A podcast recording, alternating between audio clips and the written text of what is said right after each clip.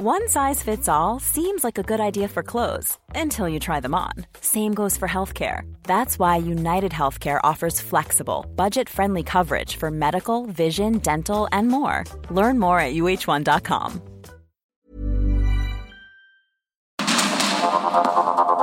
Heraldo Media Group presenta Sergio Sarmiento y Lupita Juárez.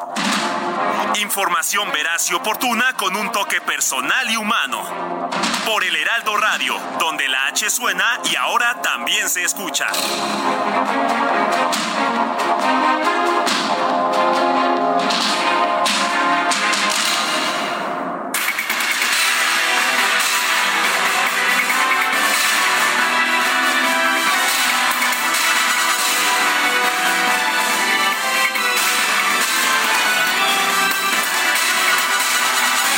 Son las 7, 7 de la mañana en puntísimo. Soy Sergio Sarmiento.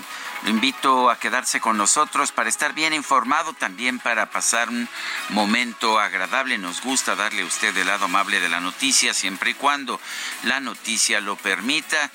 Tenemos mucha información esta mañana, como todos los días. Guadalupe Juárez, ¿cómo estás? Buen día. Hola, ¿qué tal? Con el gusto de saludarte, mi querido Sergio, igual que a nuestros amigos del auditorio. Qué fortuna empezar juntos una jornada más y ya está todo listo para llevarles lo que es noticia. Pues vamos a un resumen de la información más importante de este martes 14 de marzo del 2023. Nuestro primer resumen.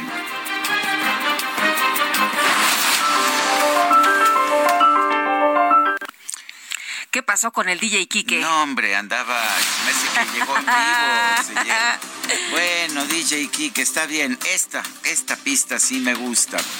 Vamos pues con la información. Presidente Andrés Manuel López Obrador se reunió este lunes en Palacio Nacional con un grupo de congresistas estadounidenses, acompañados por el embajador Ken Salazar.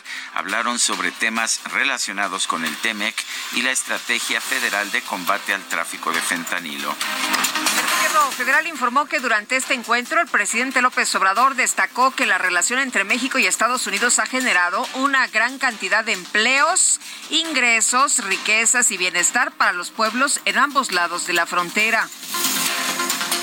El embajador de los Estados Unidos en México, Ken Salazar, reconoció que en la relación bilateral puede haber inquietudes y desacuerdos. Sin embargo, aseguró que ambos países van a ser socios para siempre. Lo más fundamental para intercambios que hacemos es que somos socios de Estados Unidos y México para siempre. Por eso la vida de nosotros, esa lucha la llevamos.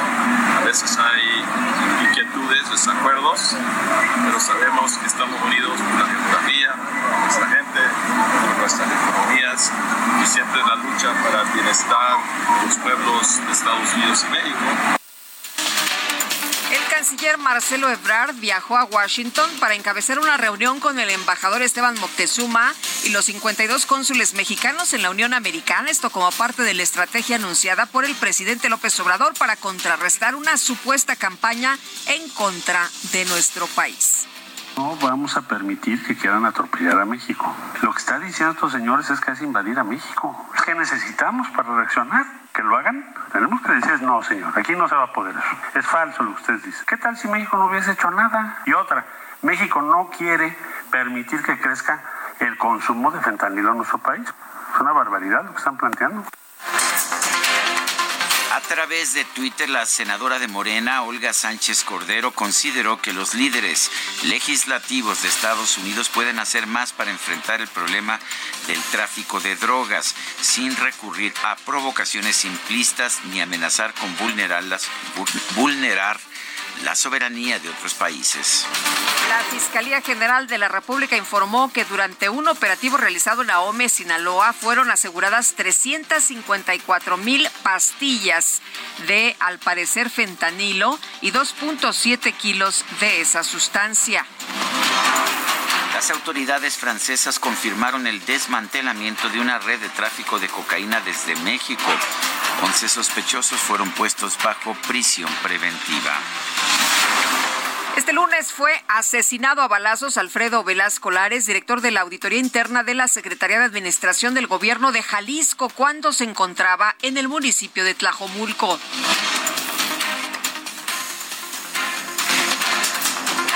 Y la Secretaría de Seguridad y Protección Ciudadana de Tabasco informó que el domingo pasado escaparon cuatro internos del penal de Las Palmas aparentemente con ayuda del personal del centro penitenciario. Incluso habrían huido a bordo de una patrulla.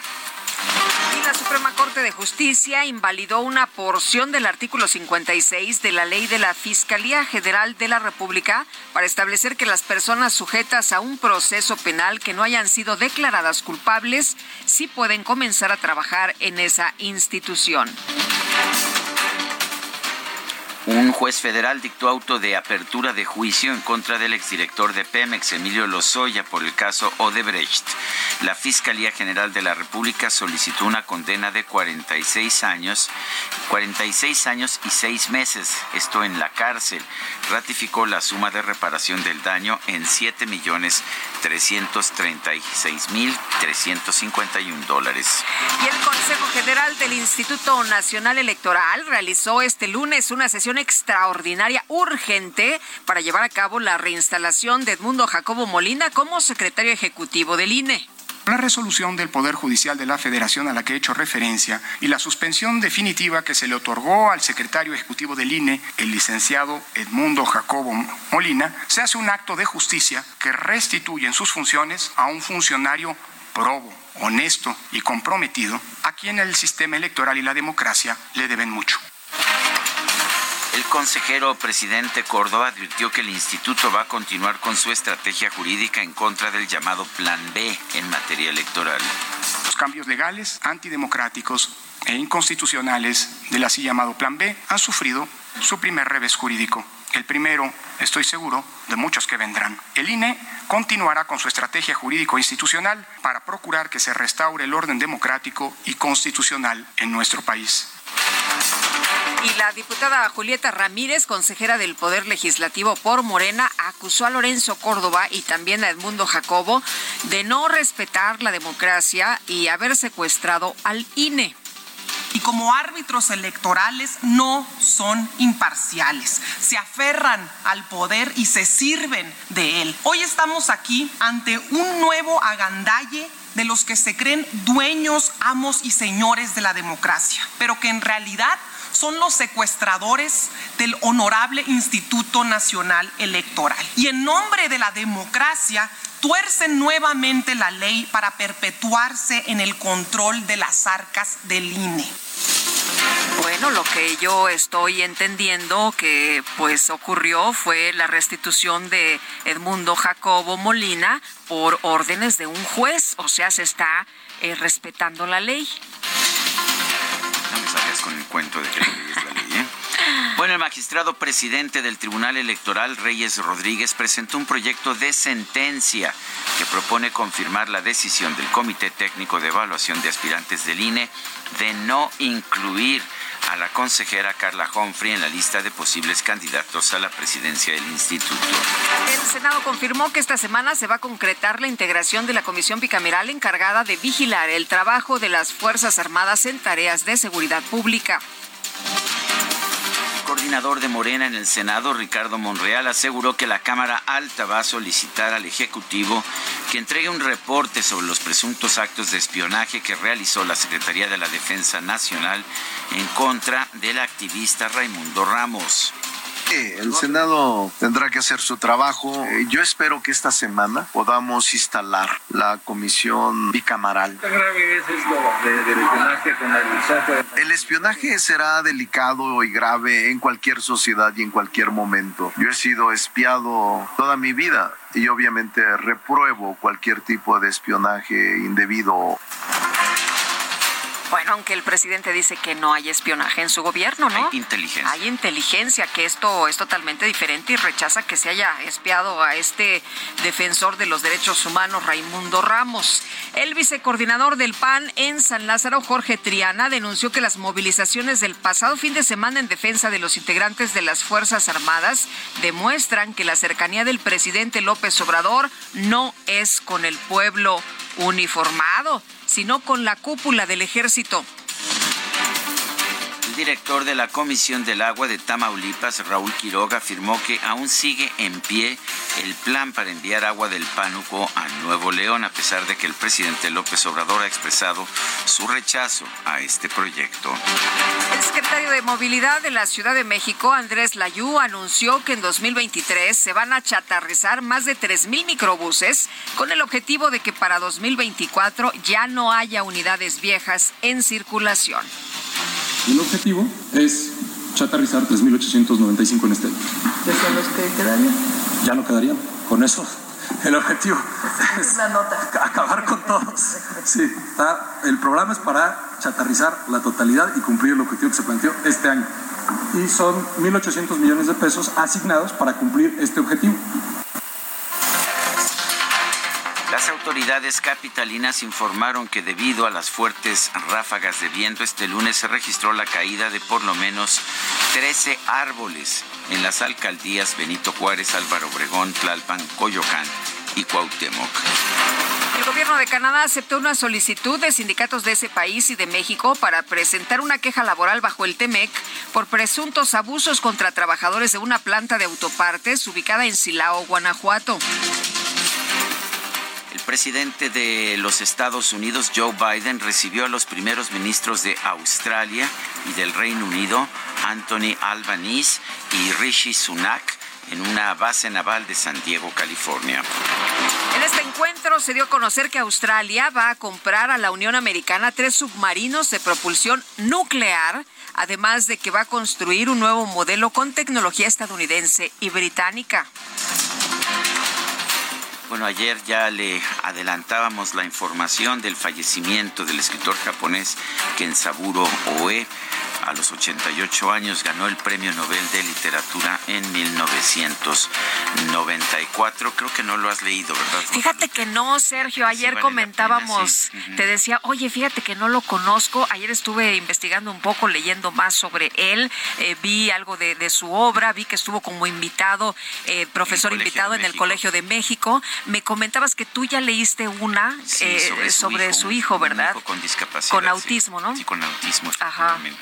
Bueno, pues he leído, fíjate que me gusta mucho la literatura japonesa, he leído muchos autores japoneses y autoras también, Pues ya tienes este para pero para tengo lista de este, sí, para mi lista. Y vamos a la información deportiva, Guadalupe. Bueno, pues esta tarde se reanudan los partidos de vuelta de los octavos de final de la UEFA Champions League. Manchester City recibe a Leipzig de Alemania, mientras que el Porto enfrenta al Inter de Milán.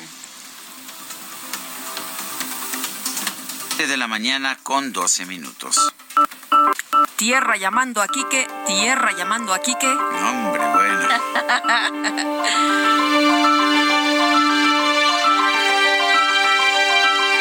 Bueno, vamos a la frase del día, si te parece, Guadalupe. Es más seguro México que Estados Unidos. Es una frase de Andrés Manuel López Obrador.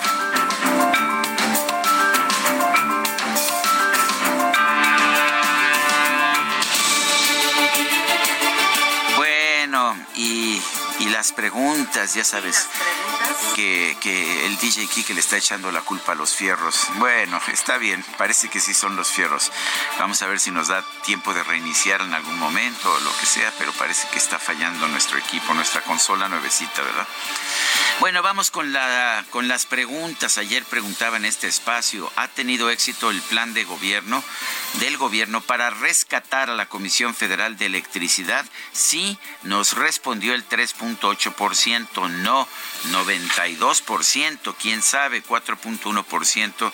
Recibimos 5.960 participaciones. La que sigue, por favor. Claro que sí, mi queridísimo DJ Kike, como cuando le conviene. ¿Eh? ¿Qué tal ahí sí consola, funcionó, ¿verdad? eh? Bueno, pues ya está la pregunta de esta mañana que la coloqué en mi cuenta personal de Twitter, arroba Sergio Sarmiento.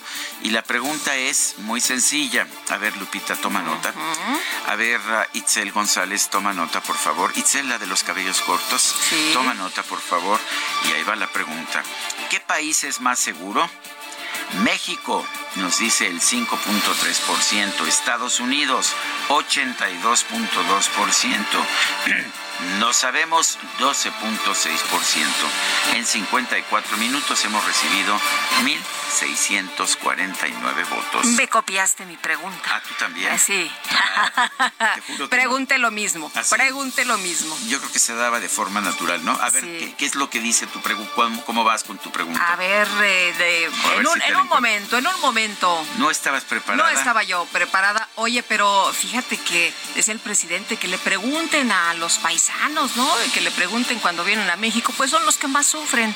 Pues Desde las extorsiones hasta mm, las vejaciones, el secuestro, el robo. Eh, pregúntales a los que circulan precisamente por algunas de las carreteras que les roban.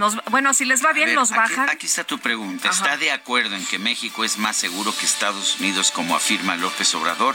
Sí, dice el 3.6%, no 96.4%. Apenas está iniciando tu votación, Guadalupe, pero ahí está. La encuentra usted en arroba Lupita Juárez H. La H es por el Heraldo, por supuesto. Por supuesto. Y son las 7 con 15. Vamos a lo siguiente, mi querida Guadalupe. Vámonos. Las destacadas de El Heraldo de México. Y ya estábamos listos, Sergio y yo, para hacer la cortinilla, ¿eh? ¿Ah, Con todo y música por si se trababa. Sí, Adelante, Itzel González, ¿cómo estás? Muy buenos días, Lupita, Sergio, queridos destacalovers. Esta mañana integramos el comité en defensa de DJ Quique porque Ah, nos consta. tú vas a defender a DJ Quique. Yo voy, es lo que le dije, voy a entrar y te voy a defender porque esta vez me Claro consta que sí. que tú no te estás Y equivocando. a ver qué dice Samantha.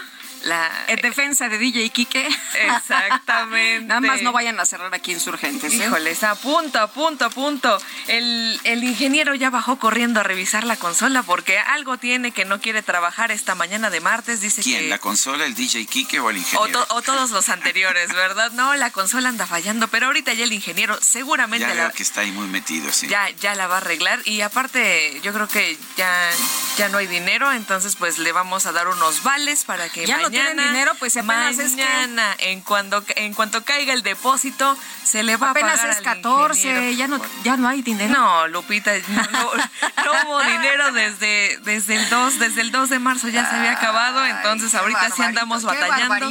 Pero ya mañana cae y eso es lo importante. Lupita, Pero Sergio, amigos. no olvidéis, por favor, que el puente Guadalupe Juárez termina el 21 de El marzo. 21. Todavía tenemos. Todavía tenemos, andamos este, estirando la Sí, liga, ¿verdad? sí. Lo más Y qué bueno se que, ya, ya, ya estoy cansada, tanta fiesta, tanto relajo, sí. Sí, trae- traemos desde Posada, ¿no? ¿Cuándo- A partir del 22 de marzo ya vamos a comportarnos Ya, con ya. Desde el 12 de diciembre andamos. eh, no, sí, ya, ya la Andamos en el traemos- gelengue desde el 12, imagínate. Ya, ya la traemos muy, muy, muy atrasada, pero Itzel, a trabajar, por a favor. trabajar porque ya me están viendo feo, así que comenzamos con las destacadas del Heraldo de México.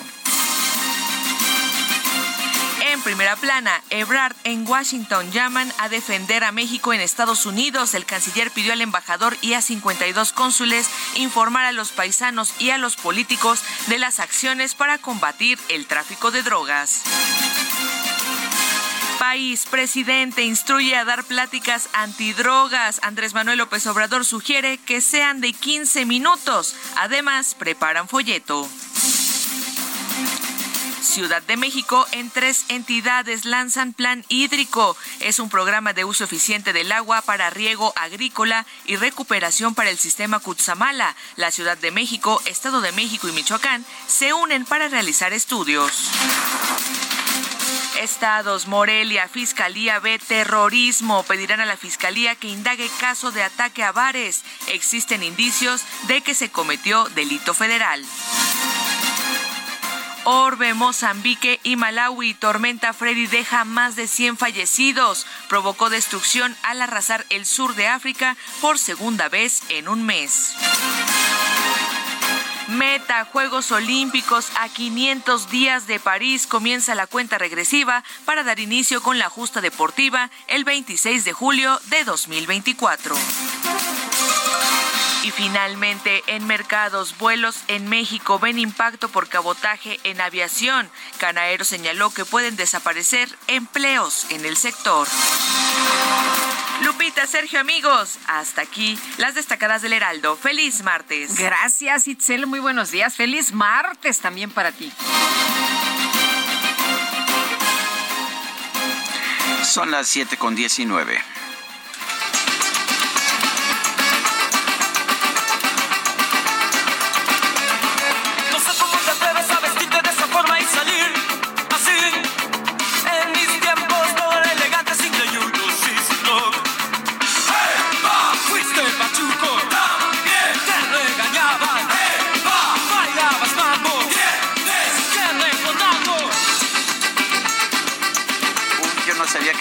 Nuestro equipo era de la vecindad digo, de la maldita vecindad, de los velos, ¿cómo están de animados? Estamos escuchando Pachuco de la maldita vecindad.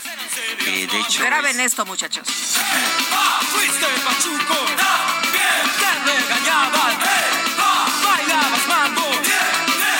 nombre completo de la agrupación es La Maldita Vecindad y los Hijos del Quinto Patio. ¿Y por qué estamos escuchando a La Maldita Vecindad hoy? Bueno, porque el 14 de marzo de 2021, hace dos años, se nos fue el sax, efectivamente, Eulalio Cervantes Galarza. Eh, este hombre, pues realmente uno de, uno de los integrantes más importantes, es el que nos regalaba su música de saxofón en las interpretaciones de la maldita vecindad. Tenía apenas 52 años al fallecer el 14 de marzo de 2021. parece que es un buen momento para recordar a Sax y a la maldita vecindad. Si te parece bien. Me encanta la idea. No hubo objeciones, ¿verdad? Tampoco hubo votos, ¿verdad? Simple y sencillamente levanté la mano y no hubo oposición. Si no me escuchan es porque estamos bailando aquí. Bailoteando. Bailoteando. Bueno, empujándonos en realidad. Slam. Aquí me están eslameando.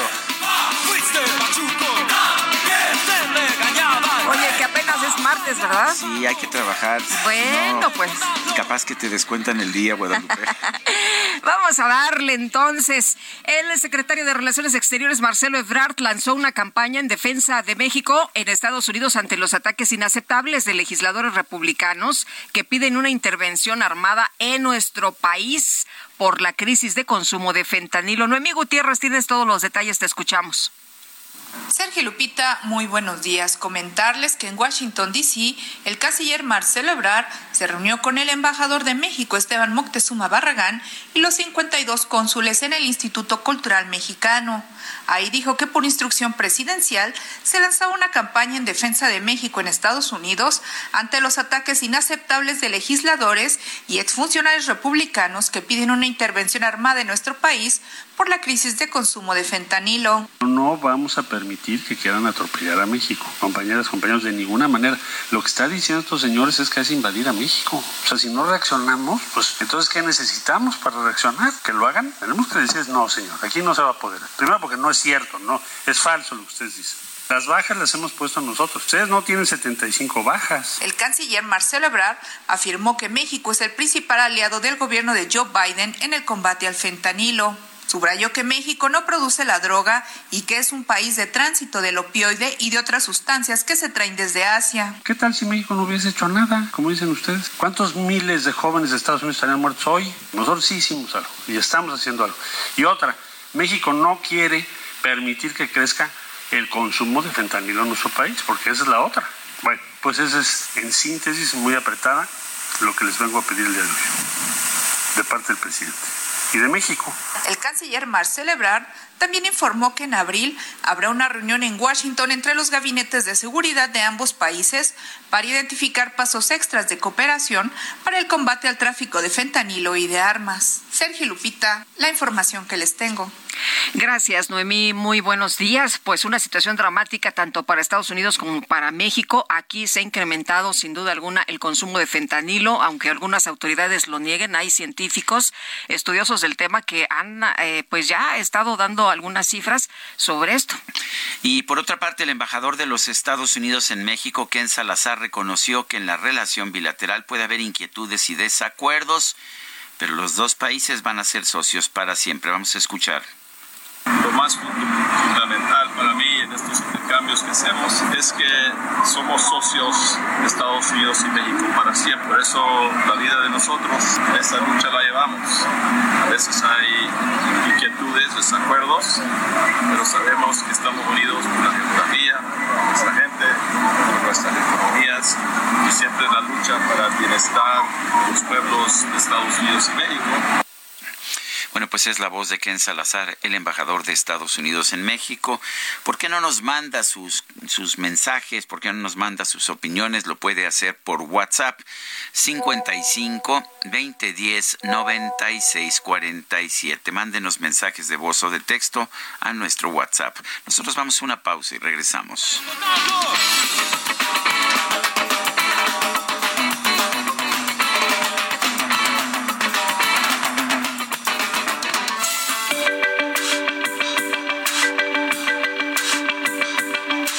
Sarmiento y Lupita Juárez quieren conocer tu opinión, tus comentarios o simplemente envía un saludo para hacer más cálida esta mañana.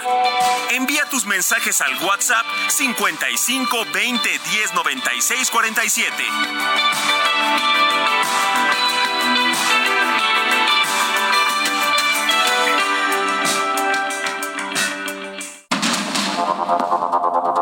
Continuamos con Sergio Sarmiento y Lupita Juárez por el Heraldo Radio.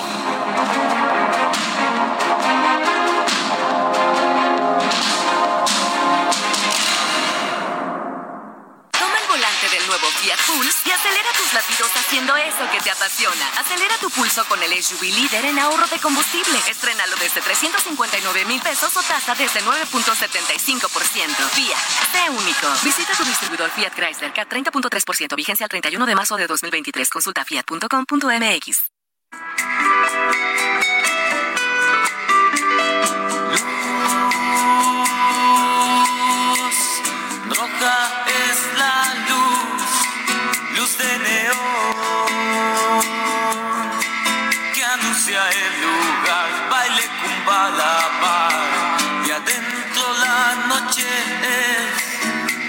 música y pasión.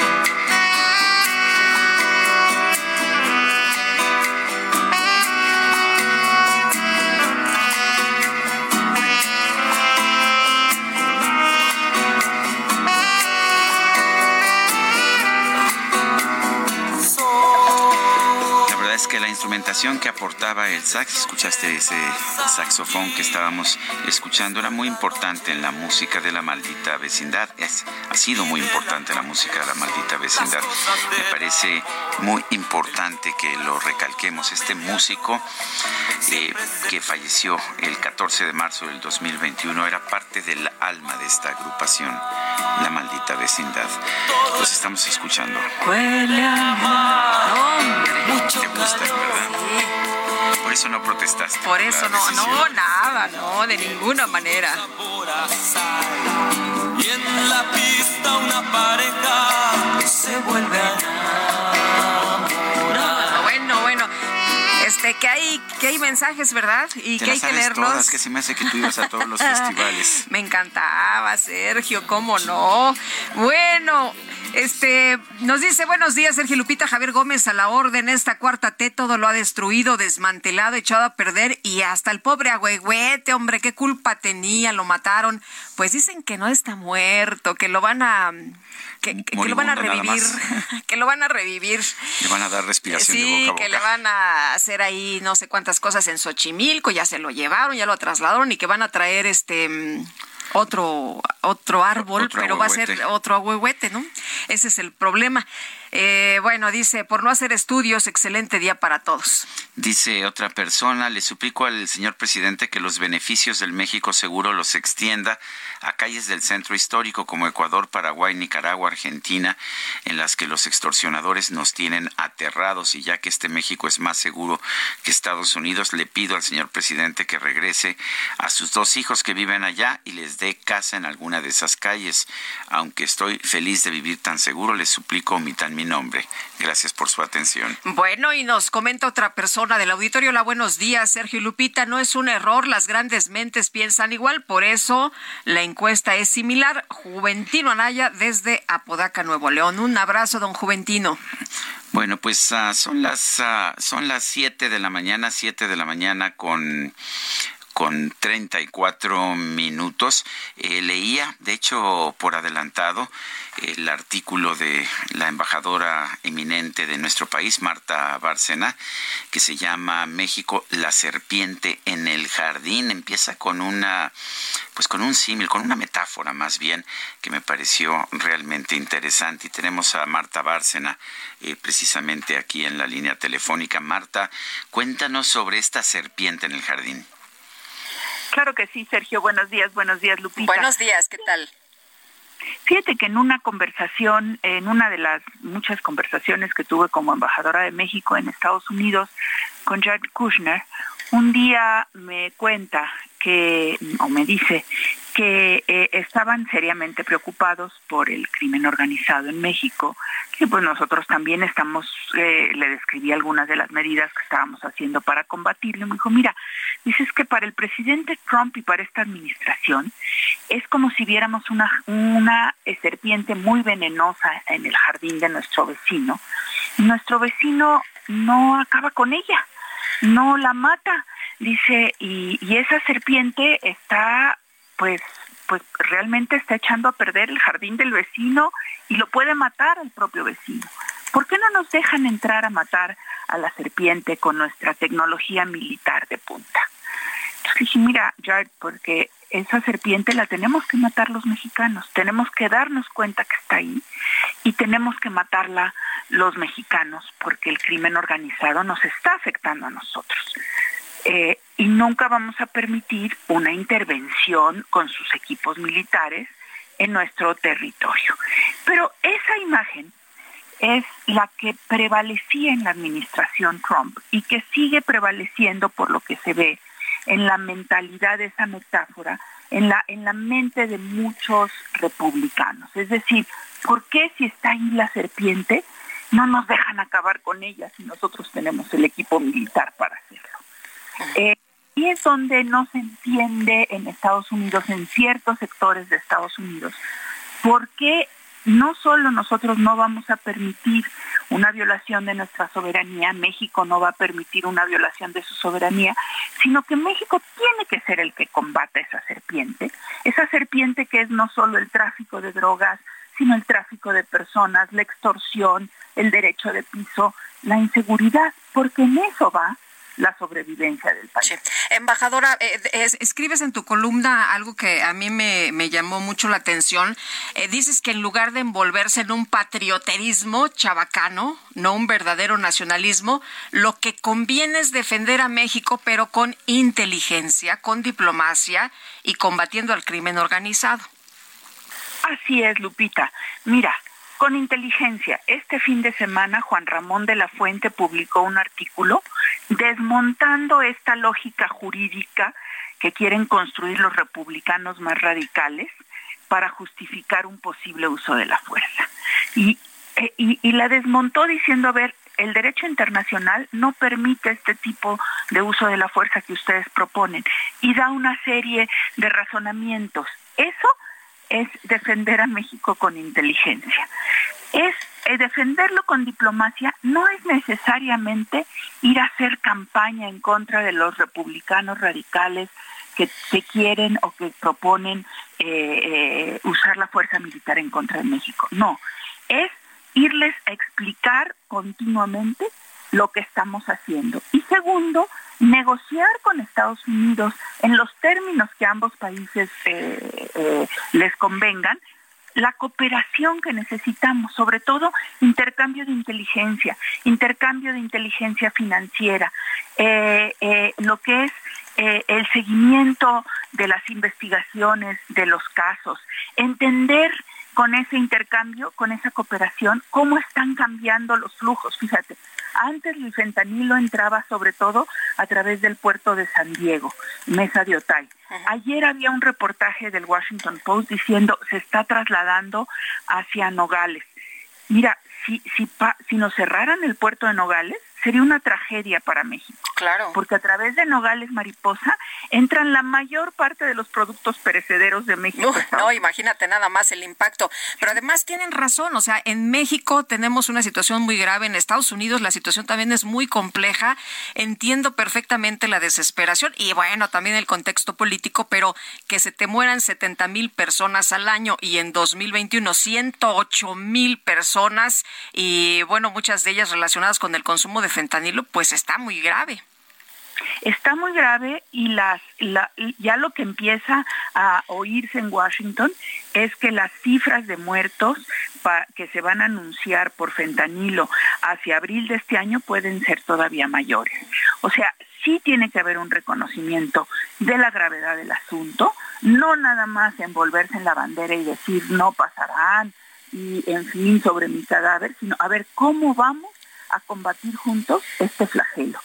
¿Cómo vamos a combatir a este crimen organizado, que es una amenaza a la seguridad nacional y a la salud pública de México en primer lugar y de Estados Unidos también?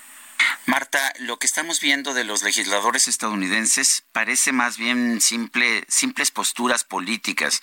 No parece que ellos mismos piensen que el gobierno de Estados Unidos va a ordenar una invasión a México, porque eso es lo que tendría que hacer.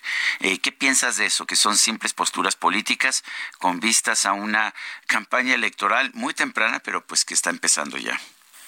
Mira, yo sí creo que tienen visos electoreros claros y así hay que leerlo que tienen estas posturas políticas, pero al, al, mismo tiempo que reconocemos esas posturas políticas, no podemos desconocer la preocupación legítima por esta cantidad de muertos de los que ya hablaba yo, de los que hablaba Lupita y que comentábamos. No podemos desconocer que sí hay una preocupación real que expresa hasta un senador demócrata, no republicano, sino demócrata como Menéndez, diciendo, a ver señores, en la relación con México ya no nos podemos nada más concentrar en la relación comercial, en las inversiones, en el intercambio. Tenemos que ver otras partes como son la seguridad, la política. Hay una preocupación real, eh, Sergio, en Estados Unidos por la estabilidad de México. Y eso ha sido la piedra de toque de la política hacia México de gobiernos demócratas o republicanos. Y eso es lo que debemos explicar dónde está la fortaleza de las instituciones en México y también trabajar internamente para que esas instituciones no se debiliten. Marta Bárcena, embajadora eminente de México, gracias por conversar con nosotros. Muchas gracias a ti, Sergio, y a Lupita y al auditorio del Heraldo Radio. Gracias, buenos días. Bueno, el Poder Judicial del Estado de México emitió una sentencia condenatoria de 70 años de prisión para Julio César Hernández Ballinas por el feminicidio del estudiante Mariana Lima. Buen día, ocurrido en Chimalhuacán en 2010. Y Arturo Callejo, nos tienes todos los detalles. Te escuchamos. Buenos días. Lupita, Sergio, muy buenos días. Trece años después de su muerte llegó la justicia para Mariana Lima Buendía, pues su asesino y quien fuese su esposo, Julio César Hernández Ballinas, fue sentenciado por el delito de homicidio calificado a 70 años de cárcel. Así lo determinó un juez con sede en el Distrito Judicial de Nezahualcóyotl.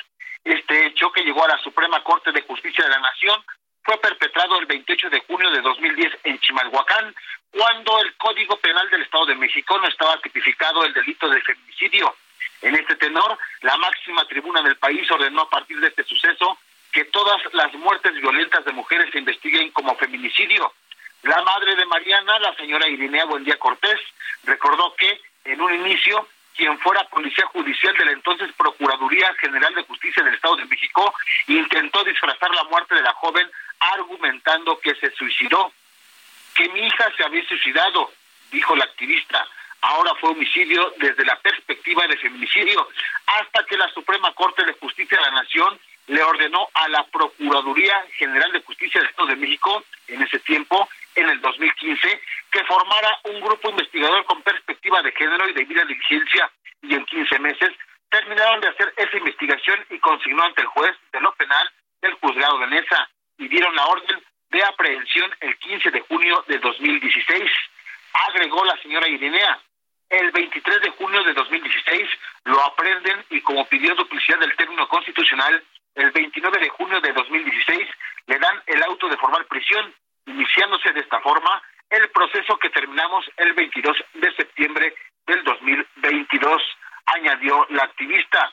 En innumerables ocasiones, la señora Irinea salió a las calles del Estado de México para exigir y gritar por justicia para su hija Mariana Lima Buendía. Mi reporte, Sergio Lupita, desde la capital mexiquense. Arturo, pues eh, una buena noticia para esta familia que durante muchos años ha buscado la justicia, doña Irinea, que pidió que no se cerrara este caso, que salió, que alzó la voz, que se sumó a madres eh, que pedían también justicia para otras mujeres. Y bueno, finalmente pues ya se da esta condena, esta sentencia para este sujeto que pues eh, quería lavar las manos, ¿no? De este homicidio que se perpetró en contra de Mariana Lima. Así es, la señora Irinea no descansó desde hace 13 años, se le vio afuera de las agencias del Ministerio Público gritando, clamando justicia, también se le vio en la Cámara de Diputados del Estado de México, afuera del Palacio de, del Palacio de Gobierno acá en la capital mexiquense y no bajó nunca los brazos, incluso fue a la Corte Interamericana para también pedir y exigir justicia y bueno, a final de cuentas 13 años, pero valieron mucho la pena para la señora, eh, para, para su hija Mariana Lima Buendía, que 70 años de cárcel para Julio César Hernández Ballinas. Pues sí, eh, para esto fue lo que sucedió en las últimas horas. Qué bueno, muchas gracias Arturo. Hasta luego. Hasta luego, pues para que este responsable, para que este caso no se quedara en el olvido y el responsable no estuviera libre. Eh, tristísimo, ¿no? Lamentabilísimo lo que eh, sucedía, que esta mujer decía, no, es que mi hija no se suicidó, fueron a revisar, había un eh, clavito en la pared donde argumentaba este sujeto que la mujer se había suicidado y todo el mundo decía, oye, pues no concuerda lo que estás diciendo con lo que nos estás señalando. Y bueno, pues ya finalmente, finalmente esta sentencia de 70 años para el asesino de Mariana Lima. El gobierno de México informó que son seis las personas detenidas por el secuestro de cuatro estadounidenses en Matamoros, Tamaulipas, dos de los cuales ya están muertos. Noemí Gutiérrez nos tiene el reporte. Adelante. Sergio Lupita, muy buenos días. Comentarles que el gobierno de México dio a conocer que son seis las personas detenidas y vinculadas a proceso por el secuestro de cuatro estadounidenses en Matamoros, Tamaulipas, dos de los cuales están muertos. En una tarjeta informativa se detalló que a los seis detenidos se les decomisaron armas, una de las cuales coincide con las pruebas balísticas del caso, así como se aseguraron vehículos e inmuebles, como el laboratorio y el hospital donde se atendieron a los extranjeros. De los seis detenidos, uno fue en flagrancia y fue vinculado a proceso por secuestro agravado, y los cinco restantes fueron vinculados a proceso por secuestro agravado y homicidio simple intencional. El gobierno de México señaló que se les decomisaron tres armas, dos largas y una corta, y una de las cuales coincide con las pruebas balísticas del caso, así como ocho cargadores de diferentes calibres. Además, se informó que se aseguraron cinco vehículos, en tanto que de los inmuebles asegurados son tres que están en proceso de investigación, como el predio en la Casa de Madera en el ejido El Tecolote, además de laboratorios de análisis clínicos español y la Clínica San Ángel, donde estuvieron las víctimas. Por último, les comento que la Fiscalía de Tamaulipas es la que lleva las investigaciones. Sergio Lupita, hasta aquí mi reporte. Y gracias por, por este, este, esta información, Noemí Gutiérrez. Bueno, pues el gobierno de Sonora, eh, a través de Alfonso Durazo, ha calificado como exagerada la alerta de viaje para Sonora y otros estados de la República que emitieron los gobiernos tanto de Estados Unidos como de Canadá. Cuéntanos, Gerardo Moreno, buenos días. Hola, ¿qué tal? Qué gusto saludarlos desde Sonora, donde les platico que luego de que los gobiernos de Estados Unidos y Canadá emitieran una alerta de viaje para algunos estados de México, entre ellos Sonora, por representar un riesgo para la integridad de sus connacionales, el gobernador Alfonso Durazo Montaño las calificó como exageradas y que escapan a la realidad que se vive aquí en la entidad. El gobernador de Sonora aseguró que es una realidad que cualquier persona que no esté inmiscuida en actividades ilícitas puede transitar por todos los municipios de nuestro estado sin ningún problema, por lo cual este tipo de alertas son exageradas. Sin embargo, Durazo Montaño sí aseguró que no niega que han ocurrido hechos de violencia en Sonora, pero dijo que se han presentado de manera muy focalizada en ciertas regiones del estado y todas han sido atendidas. Además, dijo que en general reiteró que se trata de acciones que suceden entre personas que tienen antecedentes penales o historial de actividades vinculadas con organizaciones del crimen organizado o la compraventa de drogas. En los datos estadísticos que se ha recopilado desde la Fiscalía de Sonora, marcan que en un 98% de las personas involucradas en hechos de violencia en nuestro estado tenían alguna situación que los ponía en vulnerabilidad, como se está relacionadas a bandas criminales o narcomenudeo. Alfonso Durazo precisó que hechos ocurridos en otros estados, como el caso de Tamaulipas, donde cuatro ciudadanos norteamericanos fueron secuestrados y dos de ellos fueron encontrados sin vida, no afectarían a Sonora, pues es una entidad que se encuentra muy lejos de nuestro estado.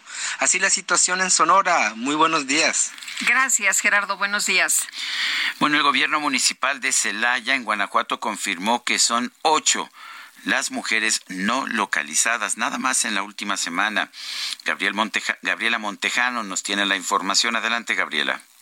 Gracias, muy buenos días. Así es, el gobierno municipal por fin ayer ya declaró respecto al caso de las mujeres desaparecidas y se informó que son ocho las que fueron desaparecidas durante una semana, aunque ya ayer se desactivó una alerta Amber porque ya una de ellas fue localizada.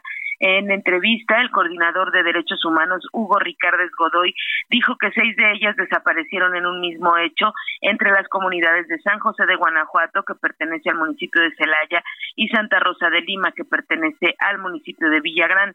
Una mujer desapareció en la comunidad de Estrada y otra en la colonia Arboledas de San Rafael, quien ya fue localizada y el día de ayer el, la alerta que existía ya este el protocolo ALBA ya fue desactivado.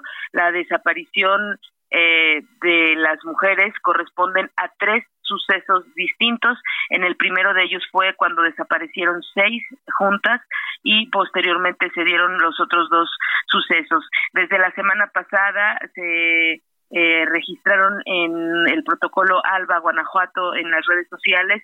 Y bueno el día de ayer se confirmó pues esta situación. Eh, las mujeres desaparecidas en un solo incidente y de las cuales aún no se tiene reporte son Sandra Daniela Paredes, Jocelyn Pamela, Mariana Gutiérrez, Paulina Berenice, Rosa María Ramírez, Gabriela Bárbara, y bueno, además de una alerta Amber por una menor de 15 años de edad que se llama Alexa Freire. Te comento también que ayer el fiscal Carlos Amarripa Aguirre declaró al respecto y dijo que han ubicado dos lugares en donde presuntamente hay indicios de que estuvieron las seis mujeres desaparecidas en un inicio y pues que continúan las investigaciones. Este es mi reporte desde Celaya. Muy bien. Gaby, una pregunta. Eh, ¿Estas mujeres estaban juntas o desaparecieron en el mis, en la misma zona? Desaparecieron eh, las seis primeras, desaparecieron juntas. Después desaparecieron las otras, eh, los, los otros casos se registraron por, por separado en otros dos sucesos. Y uno de los casos que te puedo comentar que llama la atención es una de las seis mujeres que desapareció eh, inicialmente, Daniela, ella, eh, su hermana presentó una denuncia, Cecilia, y de acuerdo a lo que dice su familia, cuando Cecilia fue a la fiscalía a denunciar, al salir de la fiscalía ya no supieron de ella. Desde entonces, hace cuatro días ya no saben de ella. Es decir, ahora esta familia busca a dos de sus hijas. Daniela, que desapareció con el grupo de las seis chicas que de manera inicial desaparecieron y a Cecilia que después de denunciar desapareció. Así están las cosas en este momento en el municipio de Celaya. Pues terrible. Muchas gracias, Gaby. Buen día. Gracias, Gabriela Montejano. Oye, pues qué pues es terrible, horror, ¿no? sí, Vas a denunciar la desaparición de tu hermana y resulta que ahí afuera de la fiscalía también desaparece otra mujer, otra joven, a cuatro días de que no se sabe nada de ella. Pues me parece a mí una situación muy, muy grave. Debería estar todo el mundo atento ya, ¿no? El eh, gobierno federal estar a- incluso ahí eh, tratando de colaborar con el gobierno estatal, en fin, para dar con el paradero de estas mujeres. ¿Cómo es posible que todos estemos tan tranquilos en eh, una, pues en un momento tan difícil para México, donde sabemos que matan a 11 mujeres todos los días y bueno, pues desaparecieron otras seis? Así, ya nos acostumbramos, imagínese nada más. Estudiantes del CEBETI 194 en el municipio de Ayala y de la Fundación Don Bosco, ubicada en Cuernavaca, Morelos, protestaron en sus respectivos planteles por una serie de presuntos casos de acoso sexual y encubrimiento por parte de las autoridades de ambas instituciones. En el Centro de Bachillerato Tecnológico Industrial y Servicios, el CEBETI 194, bueno, pues los estudiantes tomaron las instalaciones porque ya están hartos, exigen la salida de tres docentes acusados por acoso y por bullying. 7 con 54, vamos a una pausa y regresamos. siempre se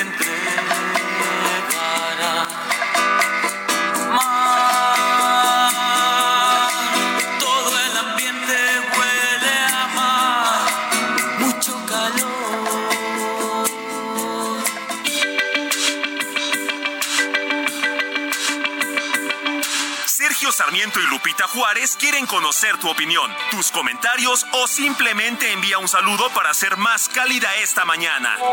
Envía tus mensajes al WhatsApp 55 20 10 96 47.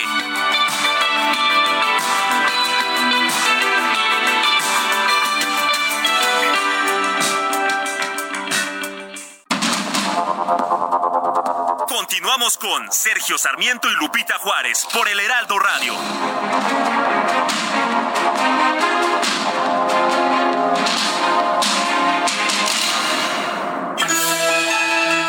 El Día del Número Pi se celebra el 14 de marzo, una fecha para recordar la existencia de una constante matemática que ha sido muy significativa a lo largo de la historia. La fecha fue electa al ser la más representativa del número 3.14. Fue la Cámara de Representantes de Estados Unidos la que aprobó la creación de este día en el 2009. ¿Pero qué es el número pi? Se entiende como número pi al número que se obtiene al dividir la longitud de una circunferencia por su diámetro. Está considerado como un número irracional, así como una constante matemática de gran valor. Es muy usado para resolver problemas matemáticos de la física y también en el mundo de la ingeniería. Se cree que ha sido utilizado desde hace miles de años, muchos antes de los babilonios. Para los egipcios, el número pi tenía mucho que ver con la construcción de las pirámides. El número pi tiene infinitas funciones en nuestra vida, ya que se aplica al mundo del Internet, las computadoras, el celular y las señales de GPS.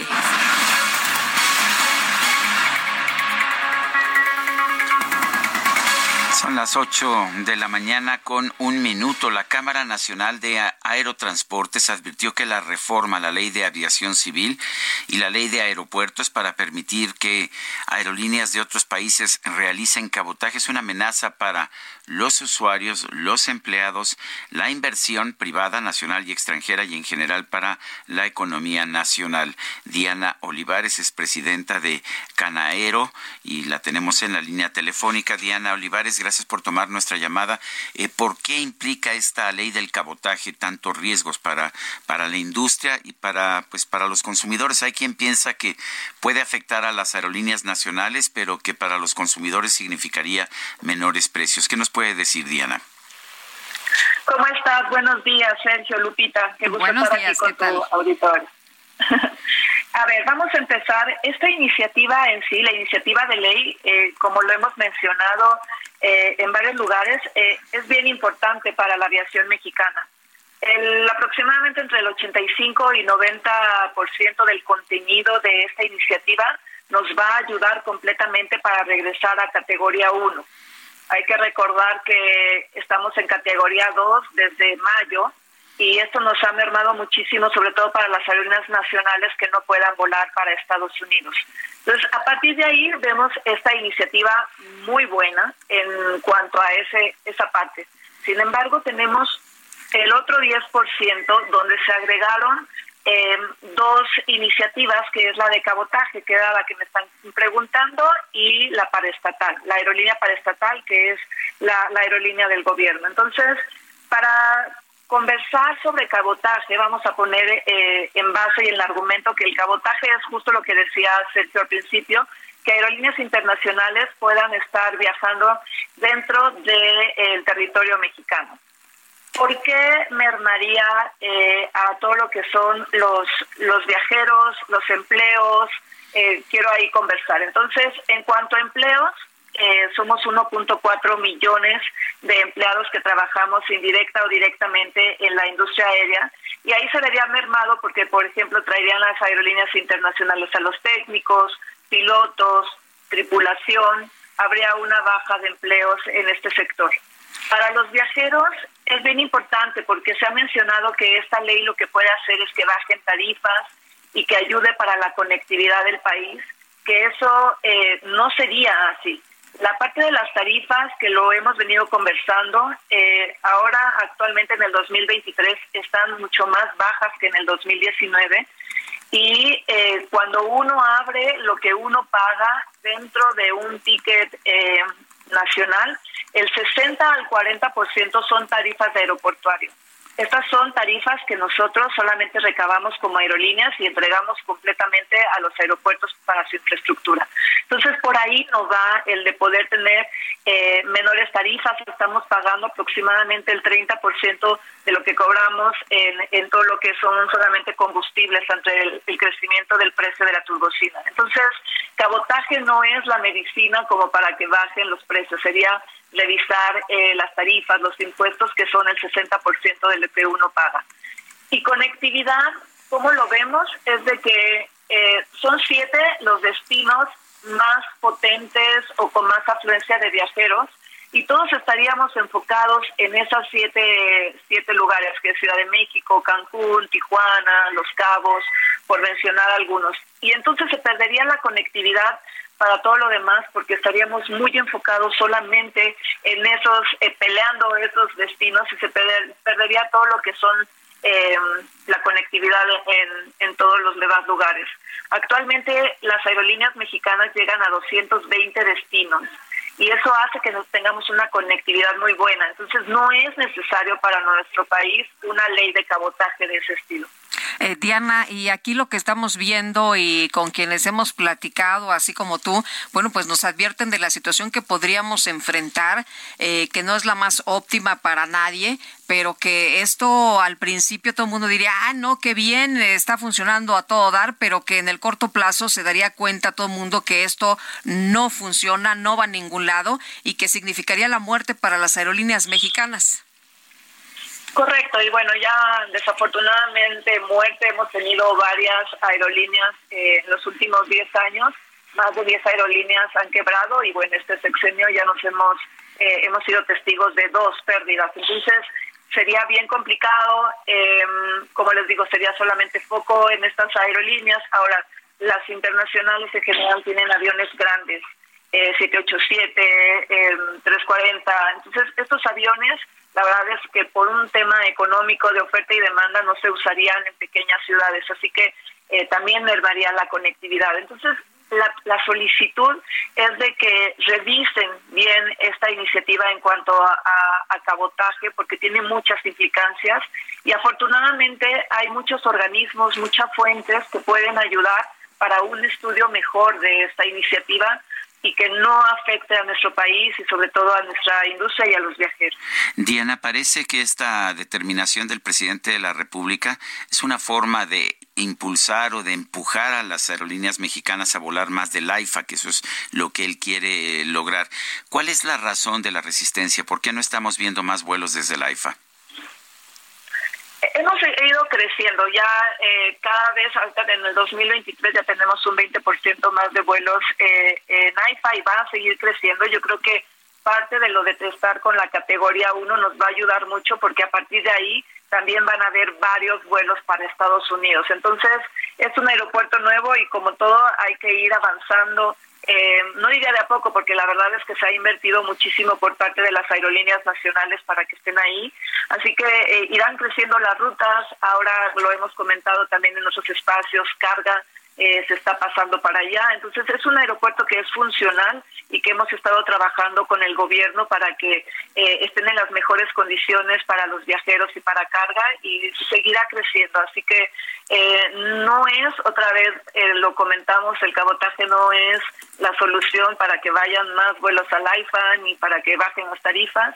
AIFA cada vez va a ir creciendo y esto lo han dicho todas las aerolíneas nacionales de irles invirtiendo a ese aeropuerto. Diana Olivares, presidenta de Canaero, gracias por conversar con nosotros. Sergio Lupita, muchísimas gracias a sus órdenes y gracias por darnos voz al gremio. Gracias, buenos días. Son las 8 de la mañana con nueve minutos, vámonos al clima. El pronóstico del tiempo con Sergio Sarmiento y Lupita Juárez.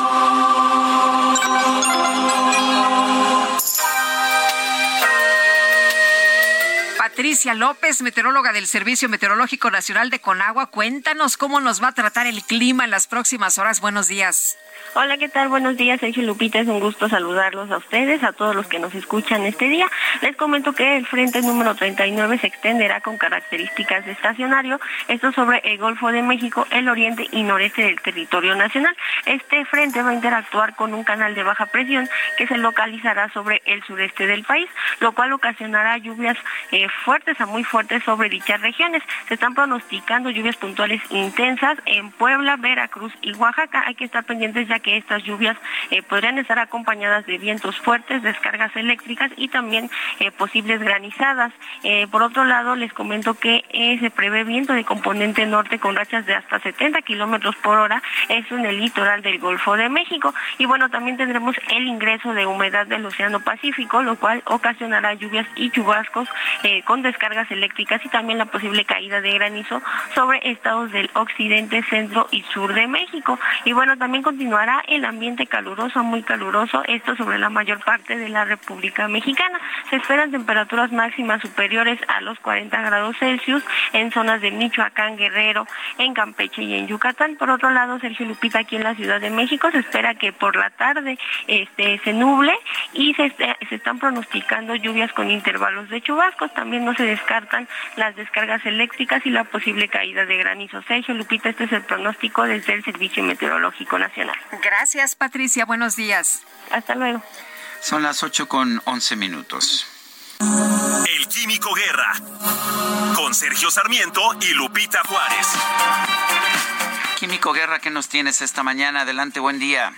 Buen día, pues una noticia verdaderamente extraordinaria y que nos revela nuevamente esta capacidad que tiene el ser humano de estar entendiendo la vida, la naturaleza. Fíjense que científicos de la Universidad de Rutgers en los Estados Unidos han identificado la sustancia que puede haber iniciado la vida en nuestro planeta, arrancado el proceso de la vida en nuestro planeta. Encabezados por el doctor Vikas Nanda, director del Centro para la Microbiología Avanzada y Medicina, ahí en Rutgers, los científicos de esta universidad identificaron un péptido simple, un péptido con dos átomos de níquel. ¿Qué es un péptido, Sergio Lupita? Es un constituyente de una proteína formada bloques llamados aminoácidos. Es, digamos, como los ladrillos que van eh, formando no toda la, estructura de la vida. Pero es importante esto, sobre todo, para poder identificar planetas que tengan a lo mejor eh, las condiciones para iniciar la vida.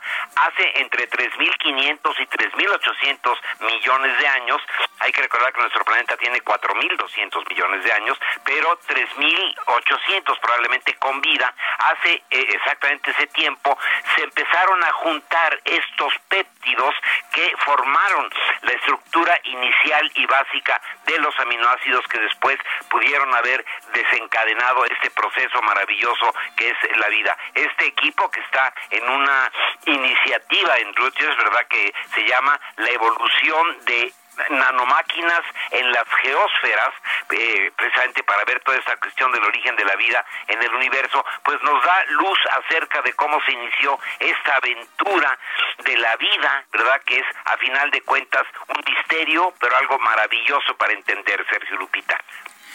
Bueno, pues Químico Guerra, como siempre, muchas gracias y un fuerte abrazo. Igualmente, buenos días para ti, Lupita. Gracias, Químico. También muy buenos días. Bueno, y en otras informaciones, vamos con eh, este tema del gobierno de la Ciudad de México que ha lanzado pues un programa de sustitución de microbuses. Y bueno, el propósito es sustituir alrededor de 3.300 que circulan en la Ciudad de México para 2024. El gobierno capitalino y Nacional Financiera han lanzado este programa de manera conjunta para facilitar y acelerar la sustitución de los microbuses buses aquí en la Ciudad de México y con un presupuesto de 1.800 millones. El objetivo es poder pues cambiar estos eh, eh, microbuses que todavía están eh, pues operando este año, es lo que ha señalado Andrés Layú, el titular de la Secretaría de Movilidad. Con recursos de la ciudad se entregan bonos para la sustitución de las unidades a los transportistas que deciden cambiar las rutas por corredores y convertirse en empresas. Sin embargo, el incremento de las tasas de interés ha dificultado este proceso, es lo que comentó la jefa de gobierno, Claudia Sheinbaum, pero bueno, pues ahí está el esquema, ahí están los fondos y ahí está lo que pues se pretende hacer para el próximo año. Y la Comisión Nacional de Agua publicó el Programa Integral de Uso Eficiente del Agua para Riego y Acceso al Agua Potable. Vamos con Cintia Stettin, que nos tiene la información. Adelante, Cintia. ¿Qué tal? Muy buenos días a ustedes y al auditorio. Pues este lunes la Comisión Nacional del Agua oficializó y publicó el Programa Integral de Uso Eficiente del Agua para Riego y Acceso a Agua Potable con recuperación de caudales en el canal El Bosque Colorines en beneficio del sistema Cuchamala y comunidades aledañas. De acuerdo a este texto que se encuentra pues en el diario oficial de la Federación, esta acción será, en beneficio de los agricultores y comunidades que cuentan con aproximadamente 3.300 hectáreas para riego en los municipios de Susupuato, Benito Juárez, y Zitácuaro, estos todos en el estado de Michoacán de Ocampo, así como la recuperación de los caudales en el canal El Bosque Colorines, logrando que sea eficiente el agua en el sistema Cutzamala de la Ciudad de México. Comentarles pues quienes participarán en este convenio son eh, la Ciudad de México, el Estado de México, Michoacán, además del gobierno federal. Para estas acciones pues se cuenta con un presupuesto de 300 millones de pesos que sale de un fideicomiso que tienen desde 1997 la Ciudad de México y el Estado de México. En caso de requerir más recursos para estas actividades pues se solicitarán este fideicomiso. Comentarte también por otra parte que ayer la jefa de gobierno, Claudia Sheinbaum, dijo que ya 25 empresas, estas grandes empresas, han llenado los formularios, formularios correspondientes justo para saber eh, de qué manera pueden apoyar a los capitalinos con agua durante esta sequía que está viviendo la capital del país. Eh, señaló que en los próximos días dará más detalles sobre este asunto, sin embargo, dijo y agradeció la cooperación de la, de la mayoría de las empresas eh, que se han prestado a esto. Recordó que el, pasado jueves tuvo una reunión con ellos para solicitarles su apoyo en esta eh, sequía y dijo que han respondido bastante bien. Es al momento la información que tenemos. Cintia, gracias por el reporte. Seguimos pendientes. Buenos días. Buenos días. Sí, en un proyecto de resolución, la Sala Superior del Tribunal Electoral del Poder Judicial de la Federación perfila ratificar que la consejera Carla Humphrey sea excluida de participar como aspirante a la presidencia del INE. A ver, cuéntanos, Misael Zavala, lo que ha señalado el tribunal. Buenos días, Sergio, buenos días. Efectivamente, Lupita, pues en un proyecto elaborado por el magistrado presidente del Tribunal Electoral del Poder Judicial de la Federación, Reyes Rodríguez Mondragón, pues se indica que el cargo de consejero y consejero presidente del Instituto Nacional Electoral tiene el impedimento de la reelección. Por este sentido, pues eh, se perfila que se ratifique esta situación de que la consejera Carla Humphrey sea excluida de participar como aspirante a la presidencia del Instituto Nacional Electoral. Esto pues resulta de una eh, de un juicio que había interpuesto incluso la misma consejera para eh, poder ser eh, vigente y también poder participar en la renovación de la presidencia del Consejo General del Instituto Nacional Electoral. Sin, embargo, pues en este proyecto, todavía es un proyecto, tiene que discutirse por parte de los magistrados. Sin embargo, bueno, sabemos que eh, estas eh, resoluciones eh, dictadas prácticamente por eh, la sala superior y en los proyectos que hacen eh, del conocimiento unos días antes de la resolución los magistrados, eh, muy viable, es muy viable que eh, se avale esta situación. En este sentido, pues el máximo órgano de decisión del organismo electoral eh, tiene que eh, decidir si eh, Carla Humphrey es, pues no le tiene prohibido, digamos, reelegirse en esta situación. En esta prohibición que indica el proyecto de resolución es una prohibición de reelección, ya que pues se busca garantizar la pluralidad en los perfiles de las personas que integran la autoridad electoral y en su renovación periódica. En este sentido, pues Carla Humphrey estaría en una prácticamente en una reelección si participa como de nueva de nueva cuenta como eh, consejera, en este caso como consejera presidenta, hay una prohibición de que haya una reelección y este es en el sentido del argumento que explica el proyecto del magistrado eh, del magistrado presidente Reyes Rodríguez Mondragón. También ahonda que el impedimento de reelección no transgrede el derecho de Carla Humphrey a acceder a una función pública, pues este derecho está sujeto a requisitos. Incluso aclara que desde el 2014 había certeza de que el siguiente proceso de designación en que se estaría disponible la consejería de la presidencia del INE sería en el 2023. En este sentido, pues Carla Humphrey sabía de esta situación, de que había una prohibición en la reelección y eh, participó como eh, aspirante a consejera, lo logró, es consejera del Instituto Nacional Electoral y pues en este sentido no podría participar como eh, consejera presidenta del Instituto Nacional Electoral por esta prohibición de la reelección. Sergio Lupita, hasta aquí la información. Muy bien, Misael, muchas gracias, buenos días. Gracias, buenos días. Bueno, y este tema está tomando una, pues un curso que, pues que deja a muchos atónitos y que finalmente rompe con el, tipo de tratamiento que se le da a esta pues a este tipo de, de, situaciones. Y me refiero a la ampliación que la consejera Carla Humphrey ha hecho de su pues de su apelación eh, de su apelación a, al impedimento que se le está encontrando para ser presidenta del Instituto Nacional Electoral. De hecho está diciendo que el magistrado Reyes Rodríguez Mondragón no debe ni conocer ni votar sobre este asunto por su cercanía con su ex esposo, Roberto Gil Swart. Eh, de hecho, la consejera Carla Humphrey ha dado a conocer un escrito, una ampliación al recurso de impugnación donde señala que el 7 de junio de 2008 contraje matrimonio con Roberto Gil Swart, relación que culminó en noviembre de 2013, situación que generó en él enemistad manifiesta hacia mí, lo cual lo ha llevado a intervenir en mi contra en por lo menos tres ocasiones en procesos de designación de autoridades electorales a fin de impedir que sean nombrada en tales posiciones. Dos veces en procedimientos de designación de consejerías del Consejo General del Instituto Nacional Electoral y en una para la Sala Superior del Tribunal Electoral del Poder Judicial de la Federación. Lo anterior mediante la utilización de las relaciones e influencia resultado de los cargos públicos que ha ocupado. Una, mes, una vez más volvió a intentarlo en 2020 con diputados y la presidencia de algunos partidos políticos. Afortunadamente en esa ocasión no fueron efectivas sus acciones. Y continúa la consejera Carla Humphrey. El magistrado Reyes Rodríguez Mondragón tiene un vínculo estrecho de amistad con Roberto Gil Swart, resultado de la relación laboral que han tenido, pues ha sido su superior jerárquico cuando el referido magistrado ha ocupado los siguientes cargos.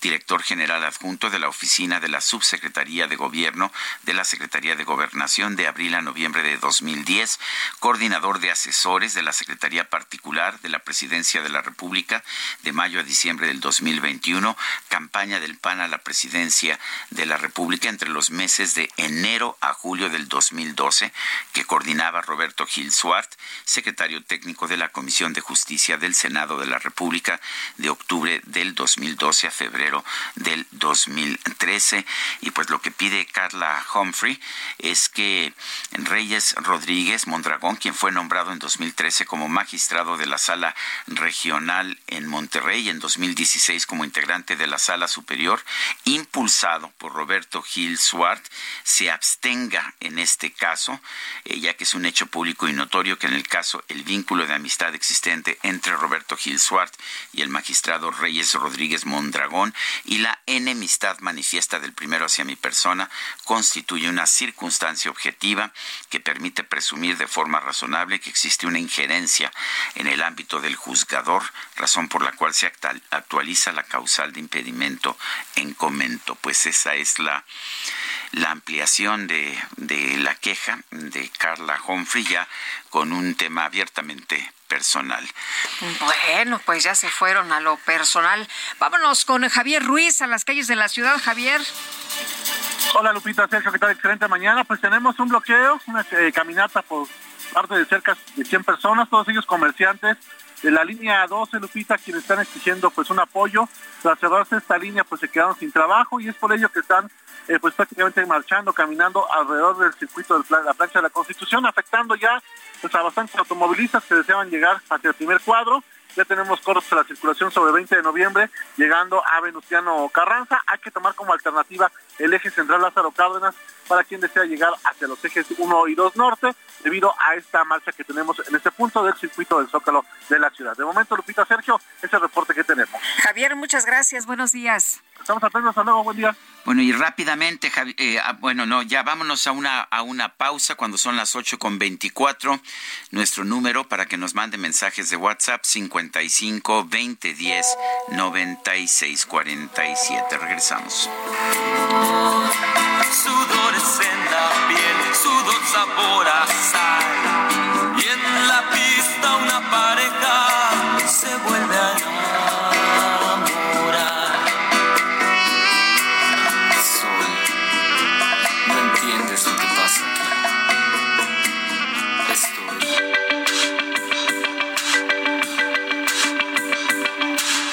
Sarmiento y Lupita Juárez quieren conocer tu opinión, tus comentarios o simplemente envía un saludo para ser más cálida esta mañana.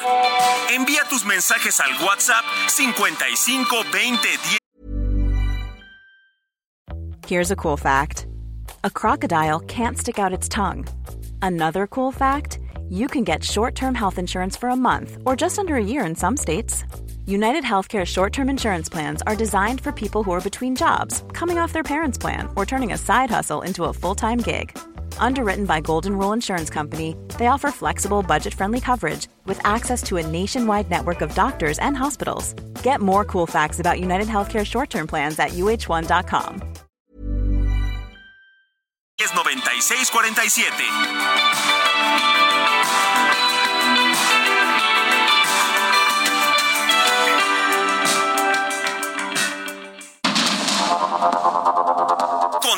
Con Sergio Sarmiento y Lupita Juárez por el Heraldo Radio.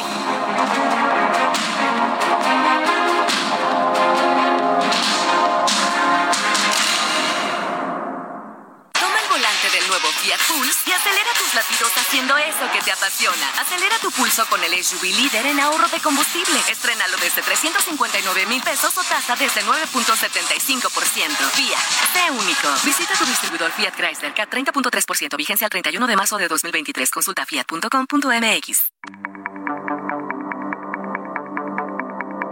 Jaque Mate con Sergio Sarmiento.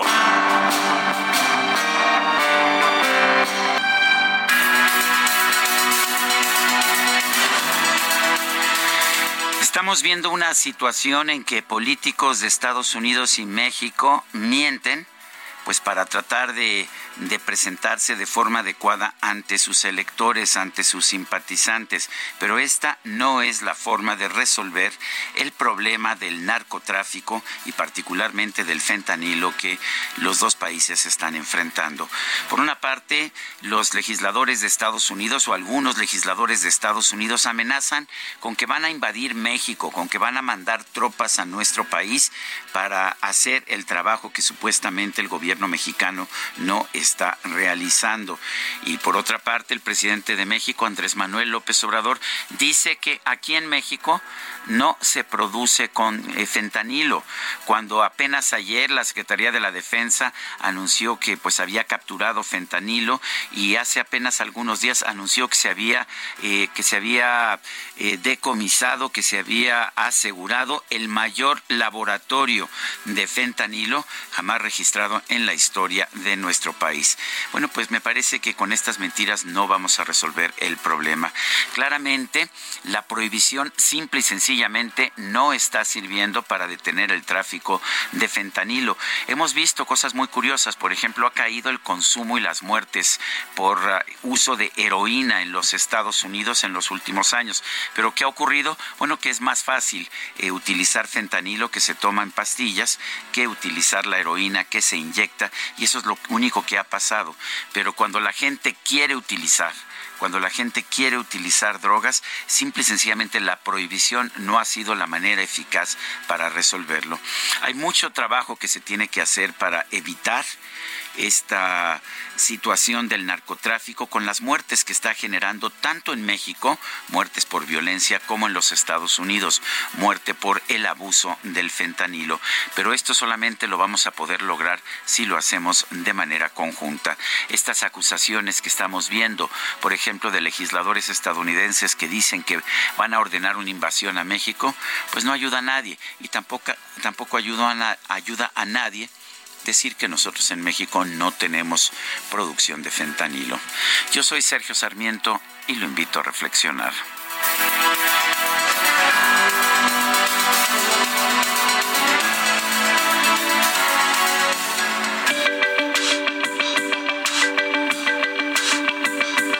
Para Sergio Sarmiento, tu opinión es importante. Escríbele a Twitter en arroba Sergio Sarmiento.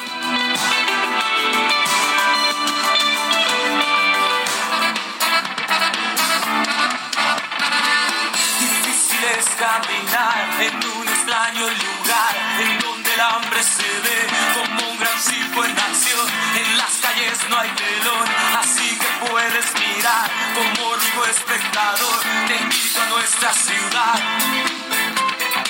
Saludos, banda. Aquí estuvimos. Esquina es muy fácil, puedas ver a un niño que trabaja y sigue sonreír, lanzando pelota a vivir. Todo es otro mal payaso para ti, también sin quererlo puedes ver a un flaco Seguimos escuchando música de la maldita vecindad, un gran circo, y estamos recordando al sax, este saxofonista extraordinario de la maldita vecindad. Oscar Huerta nos dice buenos días, Sergio Lupita. Estamos hartos de que para los de la cuatro trituración, todos lo malo de su gobierno, o sea, todo siempre es culpa de los demás y ellos no se hacen responsables de nada. Reciban un fuerte abrazo desde Irapuato.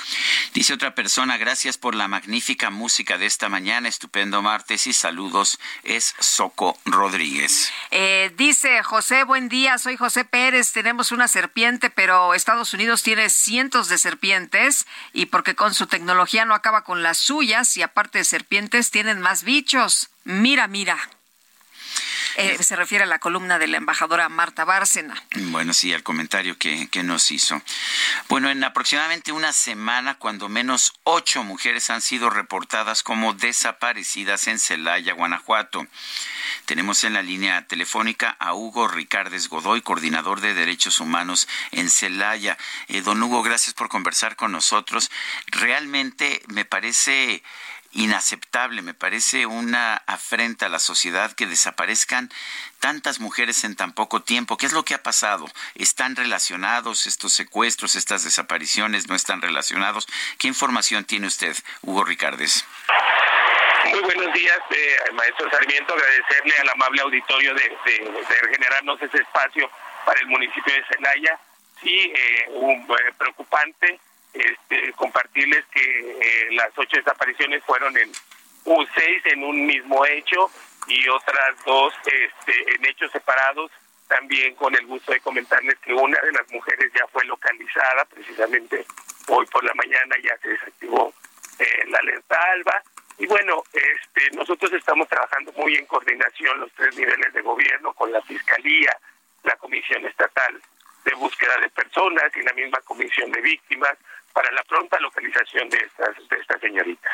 Eh, don Hugo, hay muchísima preocupación y mucho enojo de la ciudadanía precisamente porque estos hechos sigan eh, reportándose. Em, y, bueno, tenemos entendido que una de las hermanas de, de las personas desaparecidas de Daniela, de nombre Cecilia, fue a la fiscalía a denunciar la desaparición de su hermana y también desapareció hace cuatro días eh, comprensible la molestia de la ciudadanía. Nosotros tenemos la responsabilidad de erradicar este tipo de situaciones.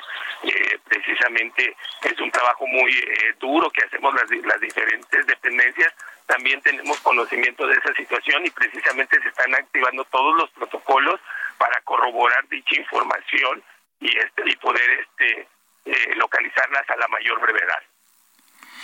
Eh, la bueno, esto le corresponde finalmente a la, a la Fiscalía de, de Guanajuato, ¿a quién le corresponde y qué, qué están haciendo realmente? E, e, es, correcto, eh, toda la, la, investigación se realiza por parte de la Fiscalía del Estado. Nosotros como municipios tenemos las células municipales de búsqueda que tienen una activación inmediata, no se necesita por fuerzas tener una denuncia ante las fiscalías en caso de nosotros tener la presunción de una persona no localizada, que nosotros activamos nuestras células de búsqueda de manera municipal y de manera regional para tener este una muy muy pronta respuesta con las familias, compartirles que esta activación de células nos permite una localización muy inmediata.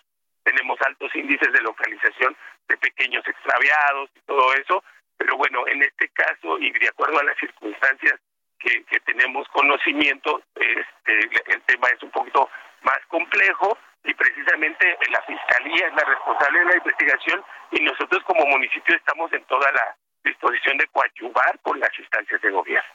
Eh, estas seis mujeres iban juntas eh, al momento que, que desaparecieron.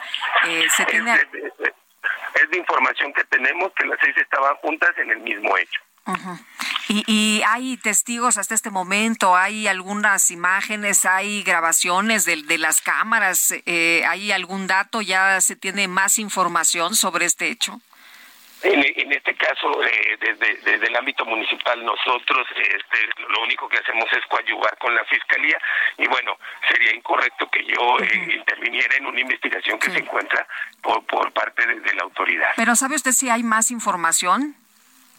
No, al, momento no, no tenemos una mayor información, lo único que conocemos es que la Fiscalía tiene un par de líneas de, investigación. Esos son los datos que tenemos actualizados. Bueno, el, el, ¿están en contacto con, sin embargo, con los familiares de las víctimas? Sí, es correcto. Nosotros tenemos un protocolo estatal de atención integral a víctimas y sobre todo en la atención a las víctimas indirectas.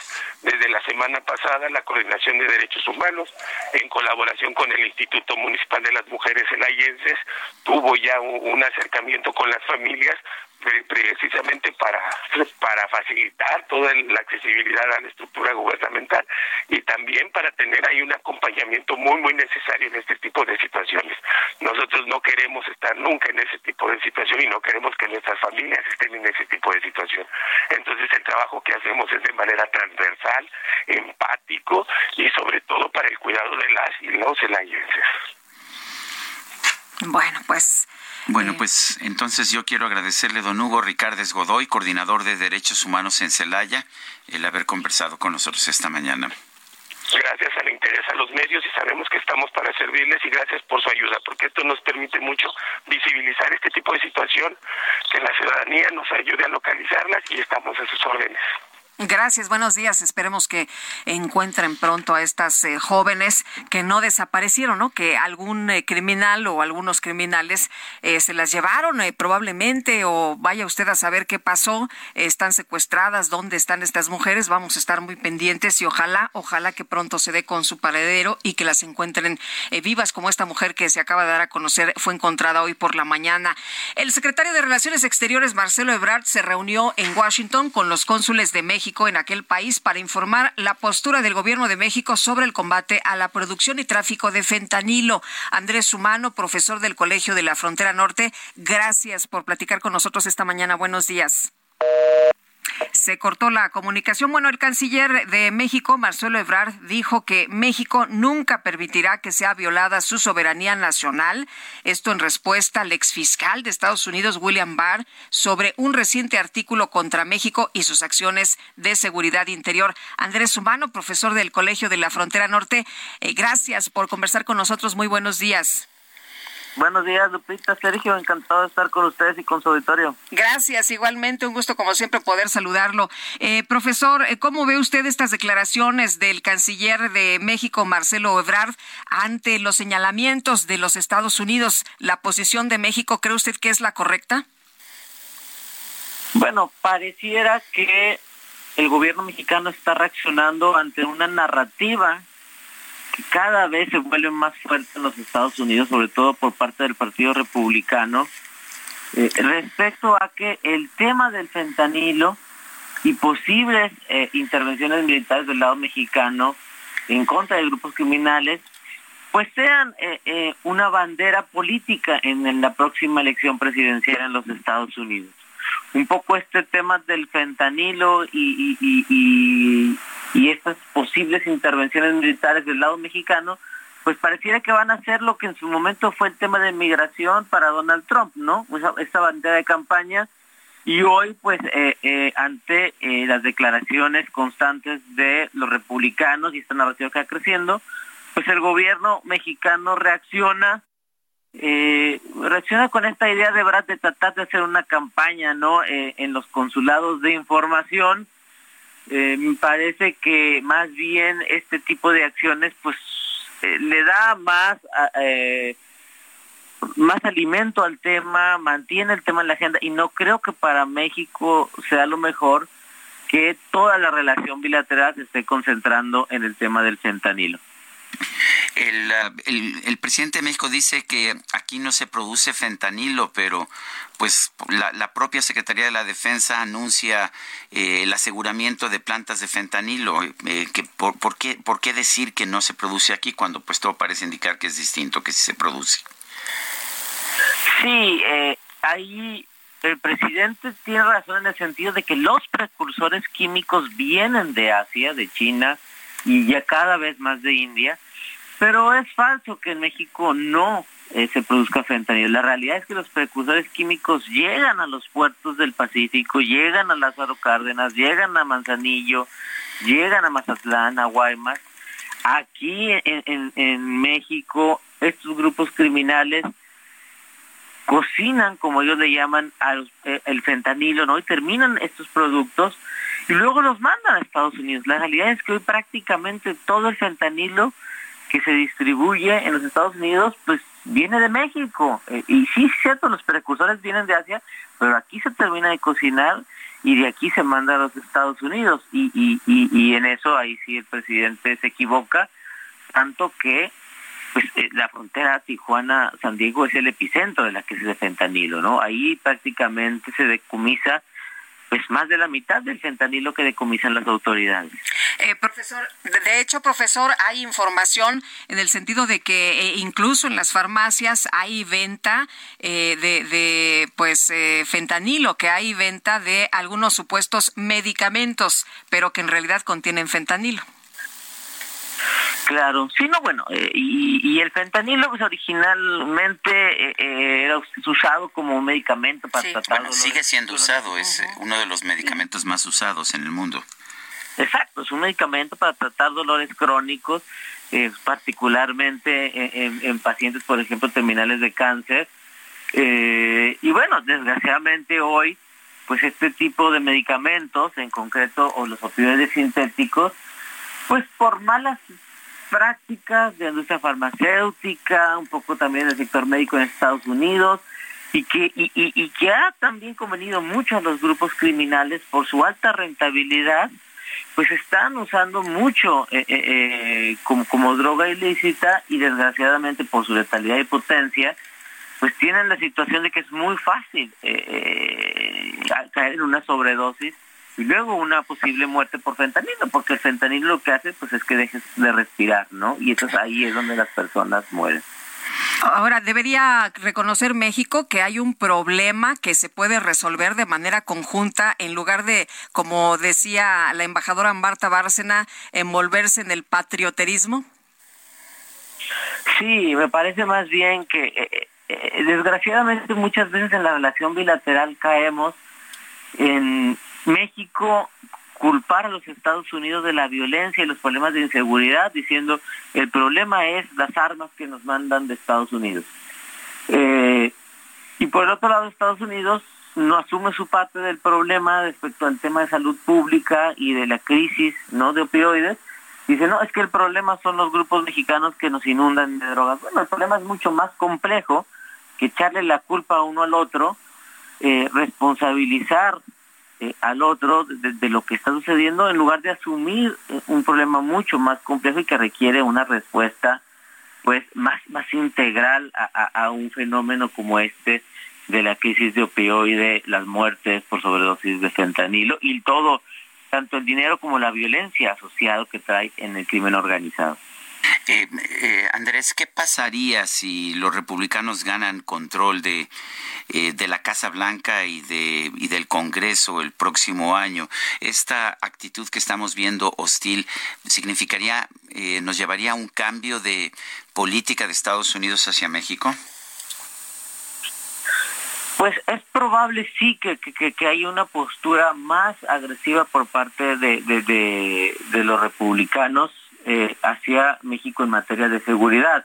Este tema de posibles intervenciones no es nuevo, recordemos que Donald Trump en su momento ya lo había planteado, pero en, ese momento las autoridades militares en Estados Unidos pusieron en pausa esos planes.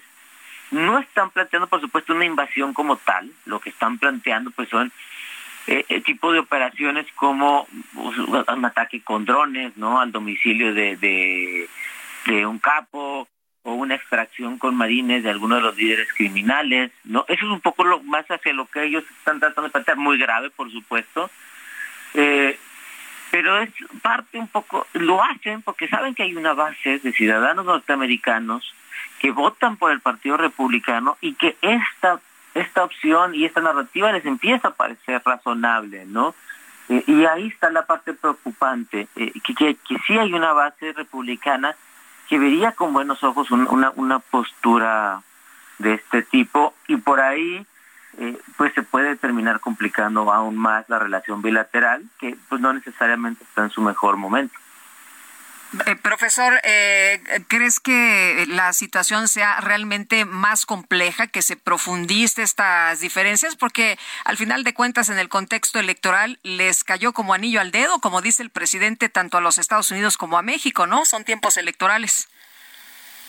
Sí, no, no, eh, ellos están probando, los republicanos están probando este tema del fentanilo y posibles intervenciones en México como bandera de campaña y lo están probando y, están midiendo qué tanto les puede servir y dependiendo de la reacción que tengan, pues este tema puede seguir. Eh, obviamente lo que pasó en Matamoros con los cuatro ciudadanos norteamericanos no ayudó mucho.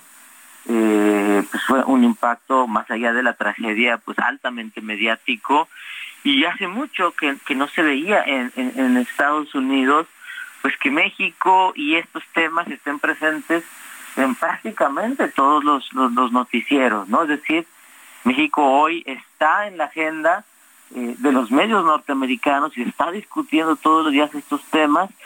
Eh, y bueno, ya, ya tiene rato que esto no pasaba. Eh, y pues obviamente esto puede contaminar también lo que puede suceder en otros temas de la relación bilateral, que también son fundamentales. Y, y, y, por supuesto desplazando en gran medida también al tema migratorio. ¿no? Muy bien. Pues Andrés Humano, profesor del Colegio de la Frontera Norte, muchas gracias por platicar con nosotros esta mañana. Muy buenos días. Buenos días, Lupita, Sergio, y encantado de estar con ustedes y con su auditorio. Gracias. En Loreto, Zacatecas, cuando se realizaba el cortejo fúnebre del policía municipal asesinado este fin de semana, un grupo de personas armadas atacaron al personal, al personal de policía que acompañaba al elemento caído. Omar Hernández nos tiene la información. Adelante, Omar.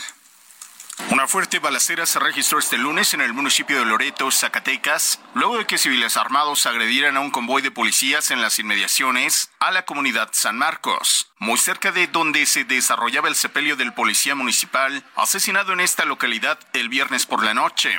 Los policías lograron repeler la agresión y originaron que los civiles armados huyeran. Sin embargo, lograron detener a dos hombres y a una mujer, a quienes les aseguraron equipo táctico y armamento. La balacera ocurrió en los alrededores de la Escuela Normal Rural de San Marcos, por lo que se implementaron protocolos de protección hacia los estudiantes, quienes se resguardaron en los salones y el área de dormitorios del internado. Las autoridades aclararon que ninguna persona resultó lesionada por la balacera. Tras el tiroteo, habitantes de Loreto reportaron la presencia de hombres y mujeres fuertemente armados a bordo de camionetas todoterreno circulando por las calles de la demarcación. Desde Zacatecas, Omar Hernández para Heraldo Media Group. Gracias, Omar. Bueno, esto pasó en el país más seguro del mundo, del mundo, en el país más seguro que incluso Estados, Unidos. ¿eh?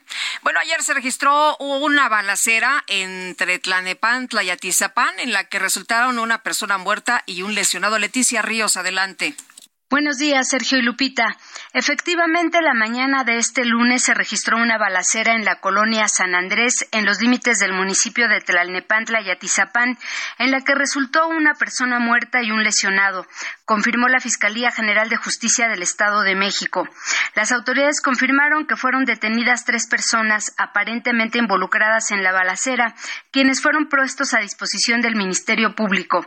Los hechos ocurrieron sobre la Avenida de los Maestros a la altura del Rodeo Santa Fe, en el exterior de las instalaciones de la Confederación de Organizaciones Sindicales, donde se suscitó un fuego cruzado que duró varios minutos, ocasionando pánico entre los transeúntes y automovilistas. De acuerdo con las primeras versiones policíacas, al parecer se trata de una disputa entre sindicatos. Los tres sujetos que fueron puestos a disposición del MP intentaron entrar al inmueble y dispararon en contra del velador, que es la persona lesionada. El sujeto que falleció formaba parte del grupo que trató de ingresar a las oficinas del sindicato, donde al parecer uno de los vigilantes se encontraba armado y repelió la agresión. Hasta el momento se desconoce el motivo de la balacera y la identidad de la víctima. Las autoridades de la Fiscalía mexiquense realizan las investigaciones pertinentes. Hasta aquí mi reporte. Muchas gracias. Bueno, gracias Leticia Ríos. Pues otra balacera. Son las 8 de la mañana con 54 minutos. Nuestro número para que nos mande mensajes de WhatsApp 55 2010 96 47. Vamos a una pausa y regresamos.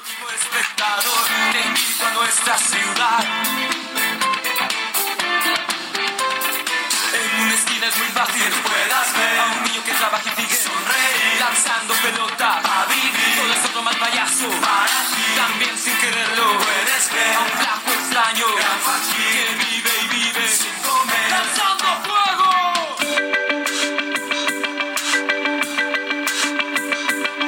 Sergio Sarmiento y Lupita Juárez quieren conocer tu opinión, tus comentarios o simplemente envía un saludo para hacer más cálida esta mañana.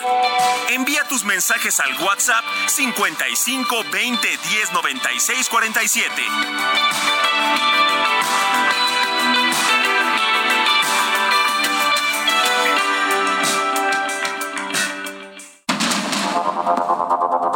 Continuamos con Sergio Sarmiento y Lupita Juárez por el Heraldo Radio.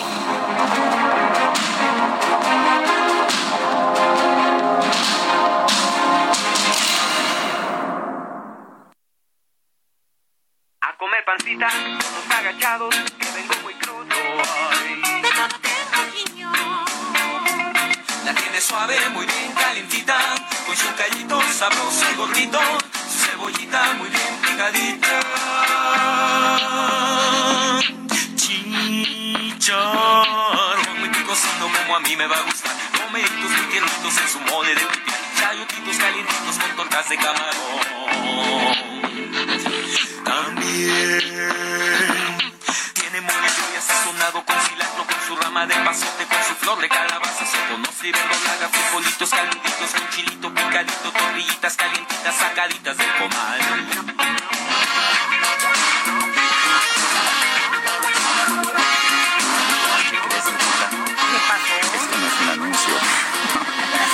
No, es una canción que se llama Los Agachados de Maldita Vecindad. Estamos está buenísima, ¿no? Sí, sí, está muy buena. Estamos, estamos escuchando, estamos escuchando a la maldita vecindad porque estamos pues recordando la partida de Sax, Eulalio Cervantes, el año pasado, no, el año antepasado, en 2021, el 14 de marzo de 2021. Tenía 52 años. Ay, me recuerdan al Tintán y al carnal Marcelo, ¿eh?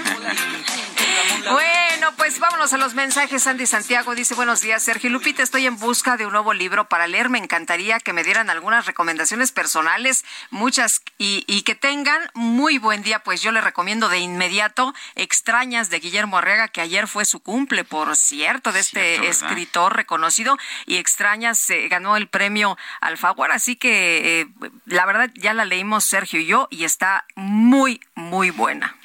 Dice otra persona, ¿le podrían mandar un saludo a Francisco Javier Cruz Juárez?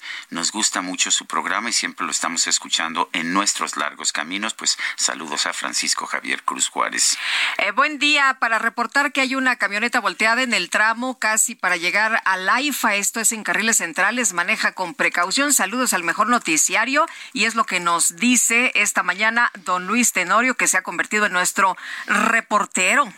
Muy bien, y eh, el abogado Javier Tejado Donde ha publicado hoy en el Universal una columna titulada El gobierno federal cancela todas sus cuentas en los bancos y les llama parásitos y dice que para fin de mes todas las dependencias y entidades federales deberán cancelar todas las cuentas bancarias que tengan autorizadas por la tesorería de la federación. Me alarmó eh, leer eso. A mí se me pasó de noche esa, pues esa publicación en el diario oficial pero pues afortunadamente Javier Tejado Donde, que es abogado y es columnista, está al pendiente de, de muchos temas legales. Javier Tejado, en primer lugar, dime que no es cierto, dime que, que, que me imaginé que, que había yo leído eso, que que no se le ocurrió a nadie en el gobierno publicar que ya nadie, ninguna dependencia puede tener cuentas en bancos privados. No, desafortunadamente sí se les ocurrió publicar eso, Sergio, lo publicaron, antes que nada, gracias a ti, Lupita, por la llamada. Hola, ¿qué tal?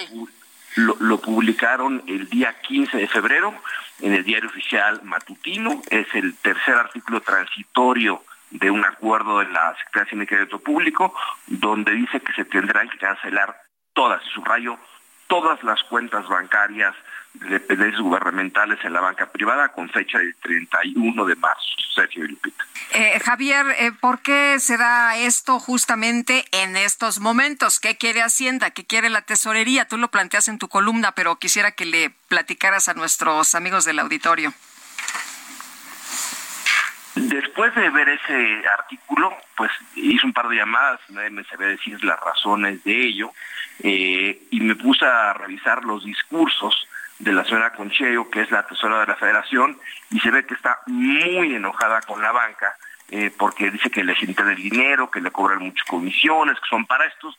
Yo creo que así Hacienda la señora de la federación, al igual que cualquiera de nosotros, pues quiere buscar mejores condiciones para su dinero. Yo me imagino que es lo, lo que hay en el fondo de esto, eh, pero sí hay muchas dudas de esta medida, cómo se va a implementar eh, y sobre todo a días previos de que arranque la Comisión Nacional Bancaria. La tesora de la Federación esta mañana ya, ya salió y dijo eh, que básicamente van a cancelar algunas cuentas, no todas las cuentas. Pero no es lo que dice este, esta publicación del diario oficial, ¿no? Dice que todas. Eh, exactamente. Yo lo que pienso, querido Sergio Lupita, es que están haciendo o un control de daños o redactaron muy mal ese acuerdo secretarial porque ahí dice que están cancelando todas las cuentas y no algunas. Entonces, este, pues sí, yo creo que entraron como una vez más, publican cosas que no se revisan y generan este pues mucho ruido y ahora habrá que ver cómo matizan, corrigen, qué dicen a los bancos, porque una cosa es lo publicado y es que dicen, quieren cancelar todas las cuentas. Oye, y otra cosa dice que la omisión de esta obligación se hará del conocimiento por la TESOFE al órgano interno de control de la dependencia y entidades para su competencia en materia de responsabilidades de los servidores públicos. Es decir, todo el mundo estaría obligado a hacer lo que dicen en el diario, ¿no? muy buena apreciación. Yo creo que derivado de ello van a tener que corregir esa publicación si lo que están diciendo hoy y es un cambio de intención.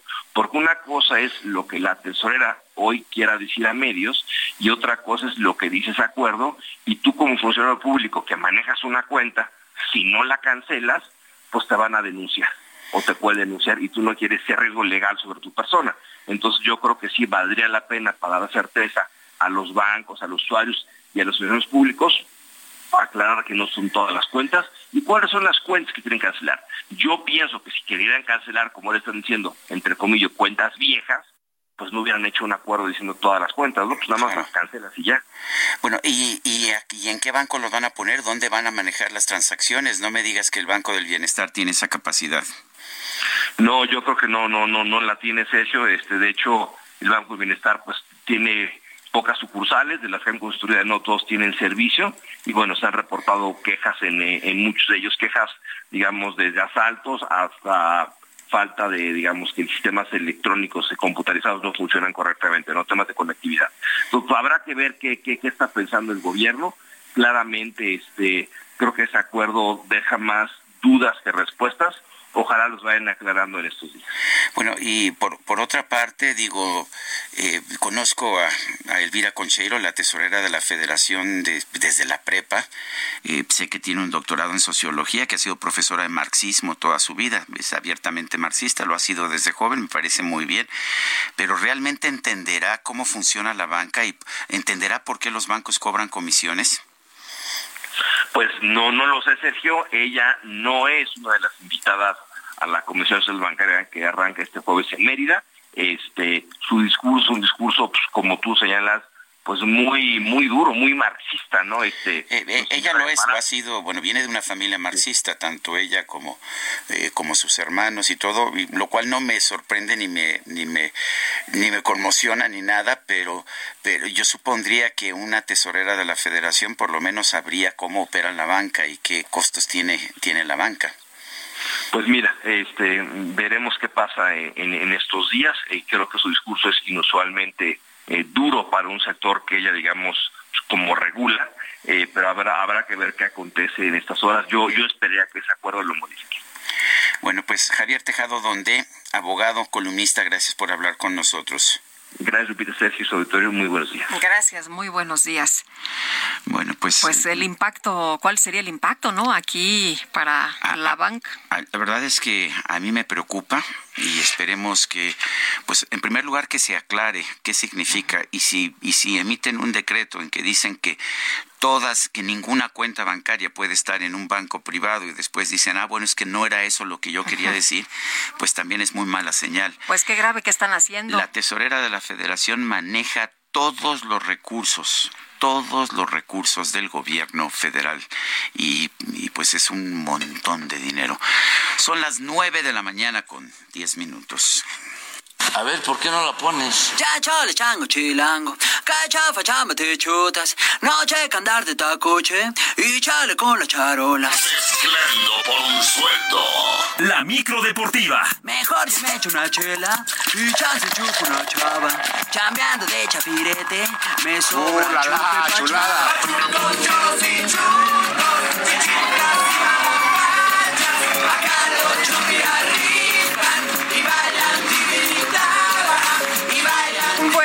Está aquí la micro deportiva con Julio Romero. ¿Cómo te va, mi querido Julio? Muy bien, muy bien, Lupita, Sergio, amigos del auditorio, qué placer saludarles.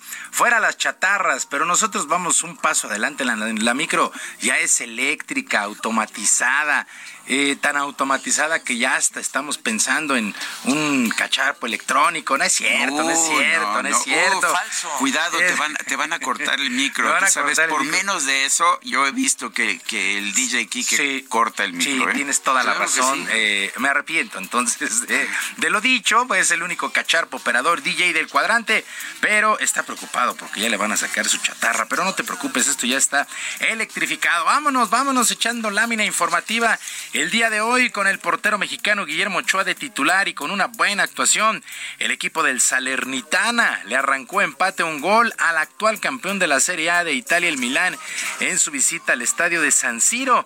El francés Oliver Giroud anotó por el Milán, pero el senegalés Bouyale Díaz puso los números definitivos con buenas intervenciones de Ochoa que evitó la derrota. Este es un buen resultado para el equipo del Salernitana en su lucha por no descender. Sí, llamó mucho la atención este, este empate, sobre todo de visita para el Salernitana, Guillermo Ochoa de titular. Mientras tanto, en España, en España también llegó a su fin la jornada 25 con el apretado triunfo del Atlético de Madrid 1 por 0 sobre el Girona.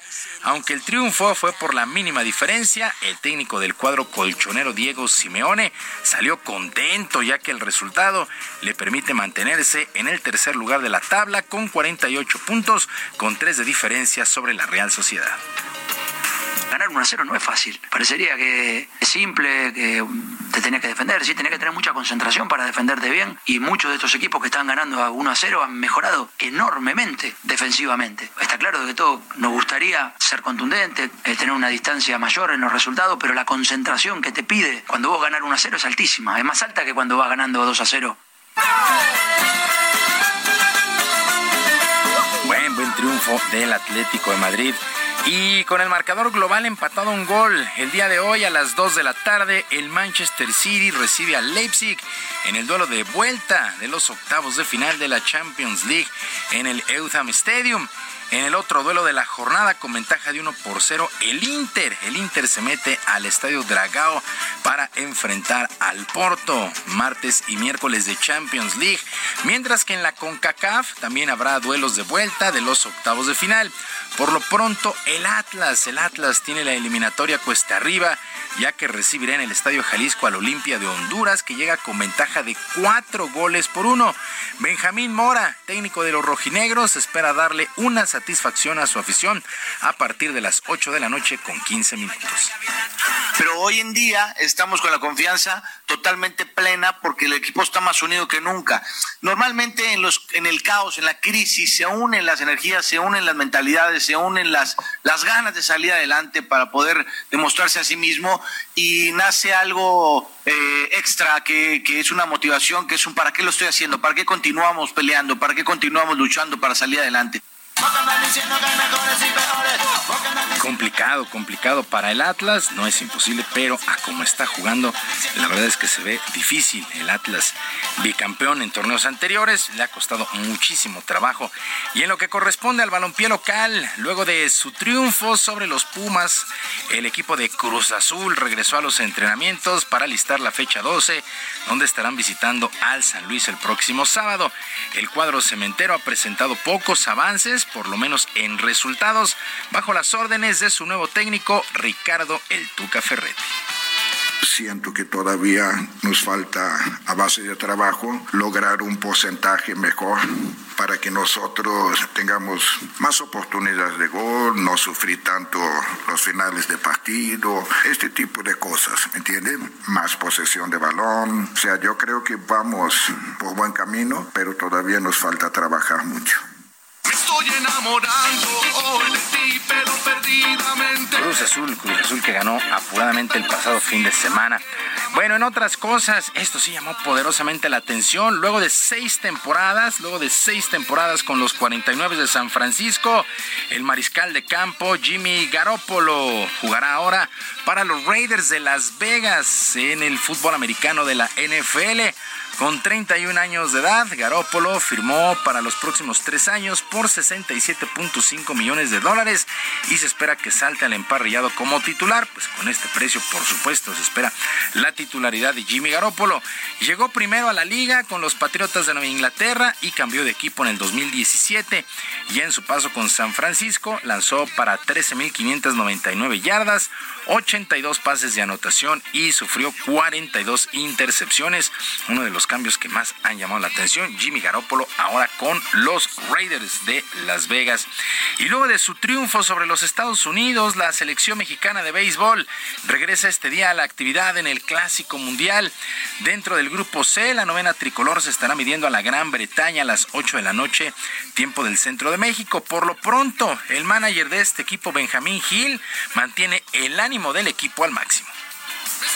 Este es, un pasito y se siente chido. Se va a sentir todavía más chido así, como estamos ahorita, el 21 de marzo en Miami. Este es a lo que venimos. Nosotros no venimos a ganar estos. Y les qué bueno que les ganamos. Pero nosotros vamos a ganar el 21 de marzo. No hay nadie que nos va a parar. Nadie nos va a parar si nosotros seguimos con esta actitud, seguimos con este corazón y seguimos haciendo las cosas como lo sabemos hacer. Ustedes son demasiado buen equipo. Yo romperé tus votos. Benjamín Gil, 11 por 5 fue el triunfo el domingo de la selección mexicana de béisbol sobre los Estados Unidos y pues el día de hoy contra la Gran Bretaña, que el día de ayer venció a Colombia, por cierto. Eh, continúa de lleno este clásico mundial de béisbol. Ojalá se, se dé un buen triunfo. México tiene su calificación en las manos.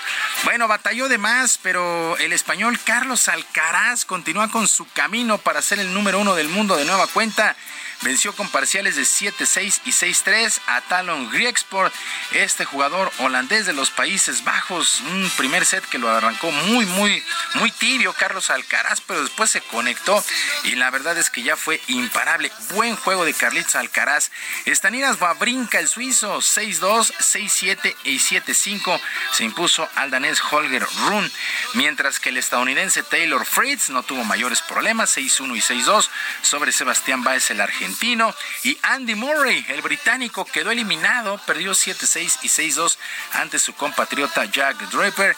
Así es que continúa la actividad de este máster de tenis allá en Indian Wells. Pues ya con mucho, mucho ritmo este torneo. Sergio Lupita, amigos del auditorio, la información deportiva este martes, que sea un extraordinario día para todos. Hoy te bueno, pero muchas gracias, mi querido Julio. Oye, pero te vas con música. Me voy con música, me voy y me voy bailando. Ah, ándale, a ese ritmo, muy bien. Me parece excelente. Tú eras una de ellas, esas que abraza la tierra con su luz. Hoy me llamas y me dices que paga tu presencia, que has hecho las maletas que hoy... Son las nueve con dieciocho minutos. Vamos con Mónica Reyes, nos tiene información. Adelante, Mónica.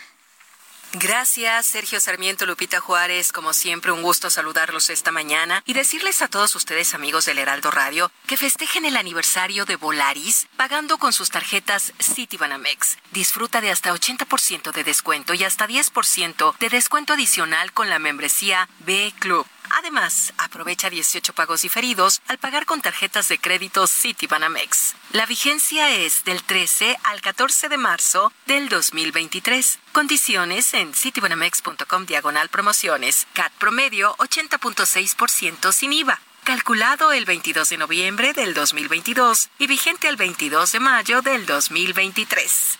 Regreso con ustedes. Gracias, linda mañana. Amigos del Heraldo Radio, qué gusto saludarlos. Fíjense que hoy les tengo una información muy importante paren oreja, porque de acuerdo a estudios científicos, está comprobado que las enfermedades surgen por falta de nutrientes y por la pérdida y oxidación de las células de nuestro cuerpo. Para recuperar nuestra salud, es necesario regenerar nuestras células dañadas. Y hoy les tengo una excelente noticia. Les presento un tratamiento elaborado a base de células madre, el cual tiene excelentes resultados para mantenernos saludables. Y ya está aquí Arisbet Chávez, representante de Productos Politécnico, para que nos platiques al respecto respecto, mi querida Ari, ¿cómo estás? Qué gusto saludarte, Te veo bien, guapa. Porque nos estamos tomando las Qué células madre, ¿verdad? A ver, platícanos. Esto es una verdadera joya que tenemos en nuestro país. Fíjate que este tratamiento que les traigo el día de hoy está elaborado a base de células madre y funcionan como un regenerador celular. Este fue investigado y aprobado por científicos reconocidos a nivel mundial este tratamiento verdaderamente te ayuda a regenerar el funcionamiento de todos nuestros órganos y los resultados para recuperar tu salud, tener huesos más fuertes y saludables y sobre todo pues lucir una piel joven y radiante. ¿Has escuchado la frase tú eres lo que comes? Eh, por supuesto. Si estás bien por dentro y están nutridas a nivel celular, pues por fuera, claro que se va a notar en tu cabello, se va a notar en tu piel, en tus uñas. En tu salud. En tu salud definitivamente. Las células madre actualmente actualmente se utilizan para tratar más de 80 enfermedades. Nosotros tenemos excelentes resultados con este tratamiento de células madre en diabetes, lupus, cáncer, tumores, Parkinson, Alzheimer, artritis reumatoide, ansiedad, depresión y estrés, porque van directamente a tu cerebro. Puedes tener un desorden químico y no necesariamente es tristeza, sino algo le hace falta a tu cuerpo. Entonces, este tratamiento funciona de maravilla. Las células madre te van a ayudar a mejorar tu sistema circulatorio, a frenar la propagación de células cancerígenas, a mejorar tu función renal y hepática y el funcionamiento del sistema nervioso central. Este tratamiento, cada cápsula es riquísima en antioxidantes. ¿Cómo andamos buscando los antioxidantes? Eh? Y además los tomas por separado. Esta cápsula te contiene la cantidad de antioxidantes necesaria y te va a dotar una gran cantidad de nutrientes a todo tu cuerpo. Ari, ¿con solo tomar una cápsula al día mejora nuestra salud? O, digo, porque si es así, ¿a dónde llamo en este momento para pedir el tratamiento? Muchos de los propósitos, yo creo que de, año nuevo es mejorar nuestra salud. Y hoy te traigo una promoción de esas que son fantásticas y que no pueden dejar pasar.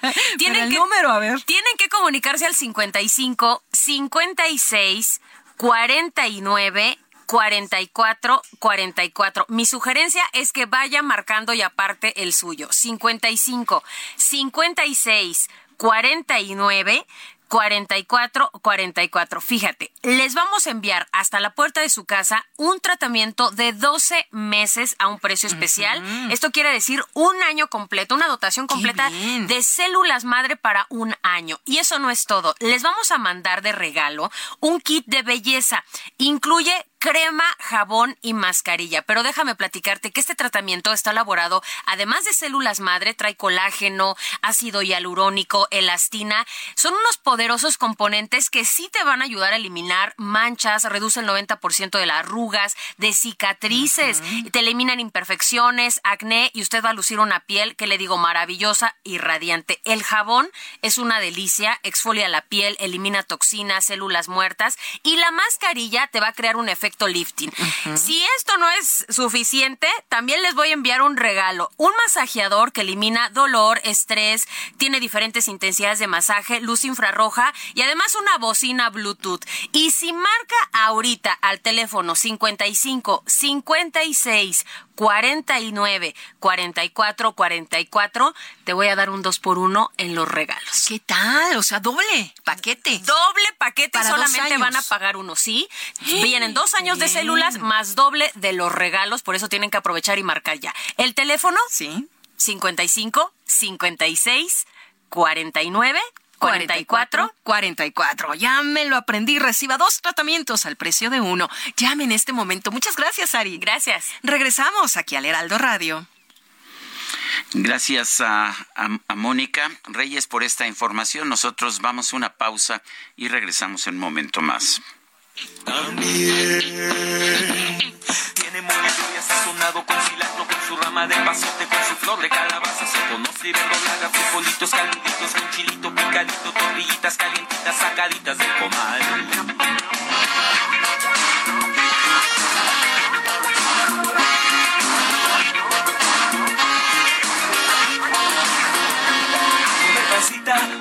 Agachados, que vengo muy crudo. Ay.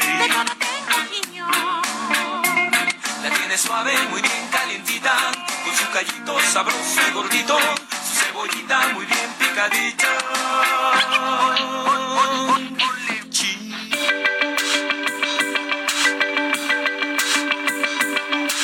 Sergio Sarmiento y Lupita Juárez quieren conocer tu opinión, tus comentarios o simplemente envía un saludo para ser más cálida esta mañana.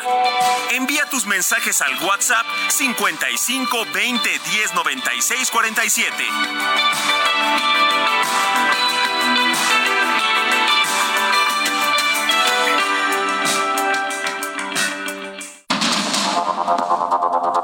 Continuamos con Sergio Sarmiento y Lupita Juárez por el Heraldo Radio.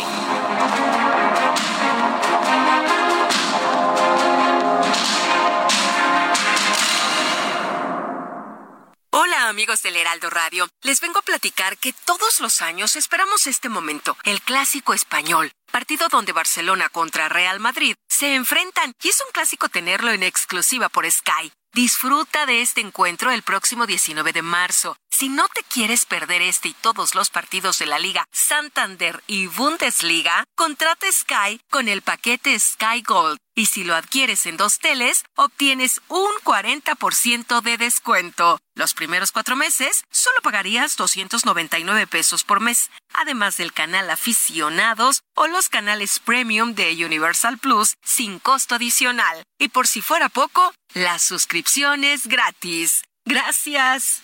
En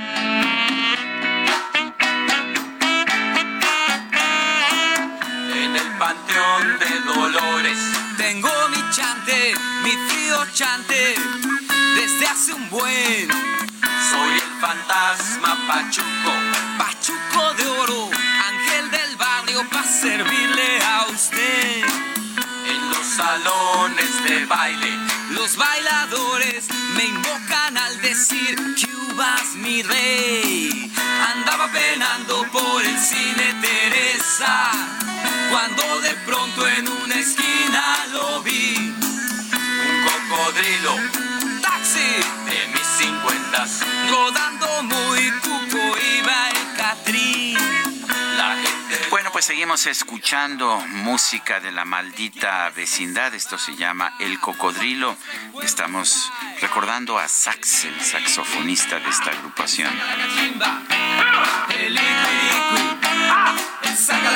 Ay, cómo me gustan. ¿Te gusta la maldita, verdad? Oye, que van, vecindad. que van a andar allá en el Festival Cultural en Zacatecas. ¿En serio? Espero que, ¿Y que todo salga bien, que ¿Tus todo vaya paisanos bien. no te van a invitar? Pues quién sabe, oye, pero la verdad a mí sí me da un poco de miedo la carretera, ¿eh? Me da Es que es un país seguro. carretera. En este país tan seguro, viajar sí se vuelve complicado. Estimado Sergio y Lupita, qué absurda afirmación de AMLO. Yo dejé de viajar por carretera en México por seguridad. Ni son seguras las ciudades acá en Estados Unidos. Sí podemos viajar y salir a cualquier hora sin problema. Soy Luis Veller desde San Diego. Y bueno, dice otra persona, soy la señora Vadillo y los saludo con mucho gusto. Quiero hacer mención al comentario del presidente en el que mencionó que el país vecino solo está haciendo mala fama por la inseguridad en nuestro país y que es seguro estar en nuestro país. Pero si nosotros mismos no nos sentimos seguros ni siquiera en nuestra comunidad, mucho menos salir a carretera o a vacacionar a alguna playa. Esto en lo personal, en mi familia, no hemos querido vacacionar en alguna de nuestras hermosas playas por la misma inseguridad. No sé ustedes que tengan buen día y ya bueno, ya nos había dicho la señora Vadillo. Buenos días, Sergio Lupita. ¿Por qué no dieron la noticia que millones de mexicanos y estadounidenses hacen cola en la frontera norte para ingresar a México? Esto porque López dice que México es más seguro que Estados Unidos. Un fuerte abrazo, Francisco 1955. Y vamos con Mónica Reyes. Adelante, Mónica. Muchas gracias, Lupita Juárez, Sergio Sarmiento, amigos. Evitemos una historia de terror con el 123 del fraude domiciliario junto al Banco Nacional de México. Esta es una estafa muy popular en donde, uno, los estafadores te contactan para alertarte de un supuesto cargo y cambiar tu tarjeta. Dos, te visita un supuesto ejecutivo del banco y te entrega una tarjeta falsa. 3. Te piden tu NIP y se llevan tu tarjeta para usarla. Por eso recuerda, al cambiar tu tarjeta, destruye el chip de la anterior y no la entregues a nadie. Juntos con Citibanamex, evitemos el fraude domiciliario. Regreso con ustedes, Lupita y Sergio. Gracias. Son las nueve con treinta y cinco minutos. Vamos a un resumen. Esta mañana el director general del Instituto Mexicano del Seguro Social, Zoé Robledo, anunció el lanzamiento de una convocatoria para que los médicos especialistas jubilados puedan regresar a trabajar en el IMSS Bienestar. Los médicos del Seguro Social en esta, en esta modalidad van a tener la oferta de incorporarse al IMSS Bienestar, toda vez que el nuevo órgano público descentralizado, IMSS Bienestar, forma parte del apartado B del artículo 123 de la Constitución. ¿Esto qué significa? Que van a poder tener al mismo tiempo su jubilación sin necesidad de renunciar a ella o ponerla en, en suspensión y van a poder al mismo tiempo tomar alguna de las bases para la consulta externa, para alguna plaza de cirugía, incluso para cargos normativos en la dirección de hospitales o de unidades de primer nivel. Bueno, y por otro lado, el presidente López Obrador acusó al expresidente Felipe Calderón de defender al exsecretario de Seguridad Pública, Genaro García Luna, a pesar de que ya fue declarado culpable de tener vínculos con el crimen organizado. ¿Cuándo íbamos a estar viendo de qué es juzgado este señor García Luna? Y sale Felipe Calderón a defenderlo. ¿No tienes por ahí la declaración de Calderón sobre esto? O sea, que es importantísimo, este, porque lo juzga un tribunal de Estados Unidos. Y dice Calderón, no les creo, no hay pruebas. Ojalá y pudiese él este, ayudar eh, y explicar qué es lo que hacía García Luna en su gobierno, ¿por qué considera de que no hay pruebas? El gobierno federal confirmó que seis personas fueron detenidas y vinculadas a proceso por el caso de los cuatro ciudadanos estadounidenses secuestrados en Matamoros, Tamaulipas, dos de los cuales fueron asesinados. El INAI instruyó a la Secretaría de Marina dar a conocer una versión pública de la estrategia conjunta de ciberdefensa y ciberseguridad 2021-2024 que lleva a cabo junto con la Secretaría de la Defensa Nacional. La Fiscalía de Colombia informó que por petición del presidente Gustavo Petro suspendió 19 órdenes de captura giradas contra disidentes de las FARC. Esto como parte del proceso de negociación de la paz. El Instituto de Investigaciones de Paz de Estocolmo dio a conocer que tras el comienzo de la invasión rusa a su territorio, Ucrania se convirtió en el tercer país del mundo que más armas importa.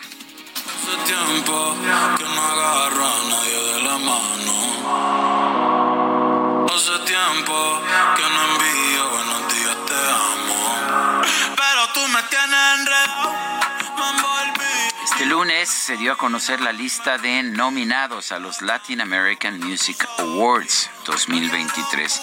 La entrega se llevará a cabo el próximo 20 de abril en Las Vegas. El cantante puertorriqueño Bad Bunny lidera la gala al ser nominado en 11 categorías. Le siguen Becky G y Daddy Yankee con 9, mientras que Grupo Frontera y Carol G recibieron a nominación, recibieron 8 nominaciones. Igual que besitos. Y solo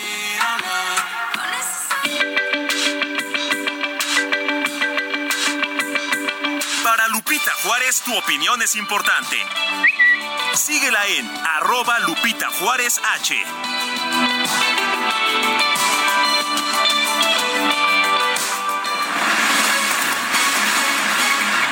Bueno, y el director de Auditoría de Finanzas del Estado de Jalisco, Alfredo Velasco Lares, fue asesinado a bordo del vehículo cuando pues circulaba en calles del municipio de Tlajomulco. Pero vamos con Mayeli Mariscal, que tiene toda la información. Mayeli, ¿qué tal? Muy buenos días.